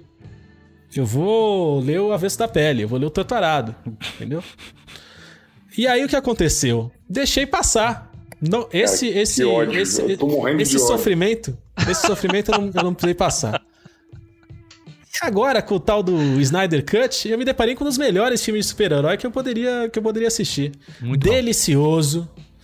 É, Breve. pers- personagens interessantíssimos. Breve. Um fotografia brilhante, né? Cores Fotografia belíssima. Trilha sonora delicada. Impactante. Atuações laica. Mais algumas que vale, vale ressaltar, que estão bem, Ei, outras é que não vale ressaltar que estão mal. atuações, é um espectro. É isso, é isso. Não dá pra Tá. tirar 10 o tempo inteiro todo mundo. É O verdade. simulado do- da FUVEST ali do Que cursinho ângulo, não é todo mundo que ganha, entendeu? Tem gente que perde. Uma brincadeira com o tempo, né? Na, na filmagem, com né, a questão da câmera lenta, né? Que é uma, uma poesia. Ah, eu acho que é um, o, o a filme Amy tem um ritmo, Adams leva 17 filme tem um minutos ritmo- pra comprar um café. É o demais. filme tem um ritmo muito bom. As quatro horas passam voando. E, de fato, qualquer coisa menos do que isso ia estragar a proposta. Entendeu? Quem discorda, sabe quem discorda, Carlos? São os millennials É que estão tomando Ritalina desde os 5 anos de idade. É, concordo. Entendeu? É gente, é gente que não, não consegue mais parar pra observar a beleza do cotidiano. Exatamente. Que é tudo eu rápido. adorei, tudo rápido. eu adorei a Liga da Justiça. Tirando o Jeremy Irons e o menininho lá das redes sociais, que faz o Lex Luthor, que é um, que quem Sim. falou que aquele menino é ator, Errou, né, gente? Pelo amor de Deus, o camarada. O ele- Jeremy ele- Irons tá no, tá no Watchmen e tá no Liga da Justiça? Não, alguém tem que assassinar o Jeremy Irons, que Tem não dá que mais. con- né? tem Senão vão que continuar concordar. chamando ele pra fazer as coisas. Devo concordar. Fazendo o papel dele mesmo nos dois, né? Ah, Pois o- é, o- desagradabilíssimo. Não, É, Tem que interessantíssimo. tem que concordar Venha com o Luiz buscar. Gino e aproveitar. Tem que concordar com o Luiz e Gino e aproveitar para fazer o jabá do Cinemático. Pode ouvir lá cinemático.b9.com.br, onde estou lá para defender Zack Snyder e perguntar: estamos sendo justos com ele? Ponto de O Zack interrogação. Snyder é o melhor diretor de cinema do mundo De desde comercial. Sucker Punch. Ô, Merigo, não Nossa, deixa pra pessoal. fazer jabá de outro Autoral, podcast autoral, depois autoral. Gino falar tanto assim. Retenção tá lá embaixo. Muito bem. Tem gente que pula o começo e vai direto pro final quer saber qual é a minha dica. Exato, isso acontece. Isso, isso É, tem que confessar, tem que dizer que isso acontece, Chico. Isso aqui é comum. Bom, então Se é você isso, né, está gente? escutando essa dica, me marque na- na- nas redes sociais, me marque no, no Twitter, falando arroba LGino. Eu estou te ouvindo. Persevere. Me marca junto pra eu saber, porque isso é mentira. Isso. Eu não acredito nisso. Muito bem. Então tá bom? É isso, gente? Perfeito. É isso, Obrigado, aí, viu? agradecendo a sua audiência e a sua paciência. Muito obrigada, até semana que de vem. questão do Faustão, bicho. É. Essa ela tava aguardando desde que a pauta foi fechada. Isso. É que vocês não estão vendo, mas eu tô dançando com os braços, que nem as bailarinas. É, bicho.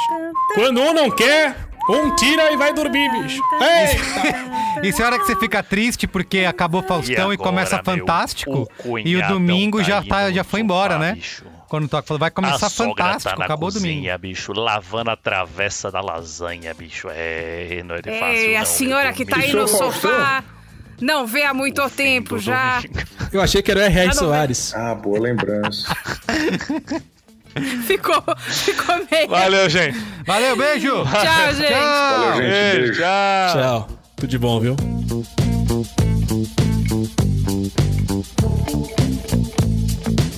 Então é isso, gente. O programa de hoje fica por aqui. Lembrando que o Braincast é uma produção B9, apresentado por mim, Carlos Merigo, hoje na companhia de Bia Fioroto, Luiz e Gino, Marco Melo e Chico Barney. Eu faço a coordenação geral junto da Juva Lauer e Cris Bartz. A produção é da Beatriz Fioroto, apoio à pauta e pesquisa Iago Vinícius, a edição é de Mariana Leão, com a supervisão de Alexandre Potashev e apoio de Andy Lopes. Trilha original composta por Nave, com direção artística de Yoga Mendonça, identidade visual Johnny Brito. A coordenação digital é feita por AG Barros, Pedro Estraza, Beatriz Fioroto e Lucas De Brito. Atendimento por Raquel Casmala, Camila Maza e Thelma Zenaro. A comercialização exclusiva por Globo. Valeu, gente. Tchau.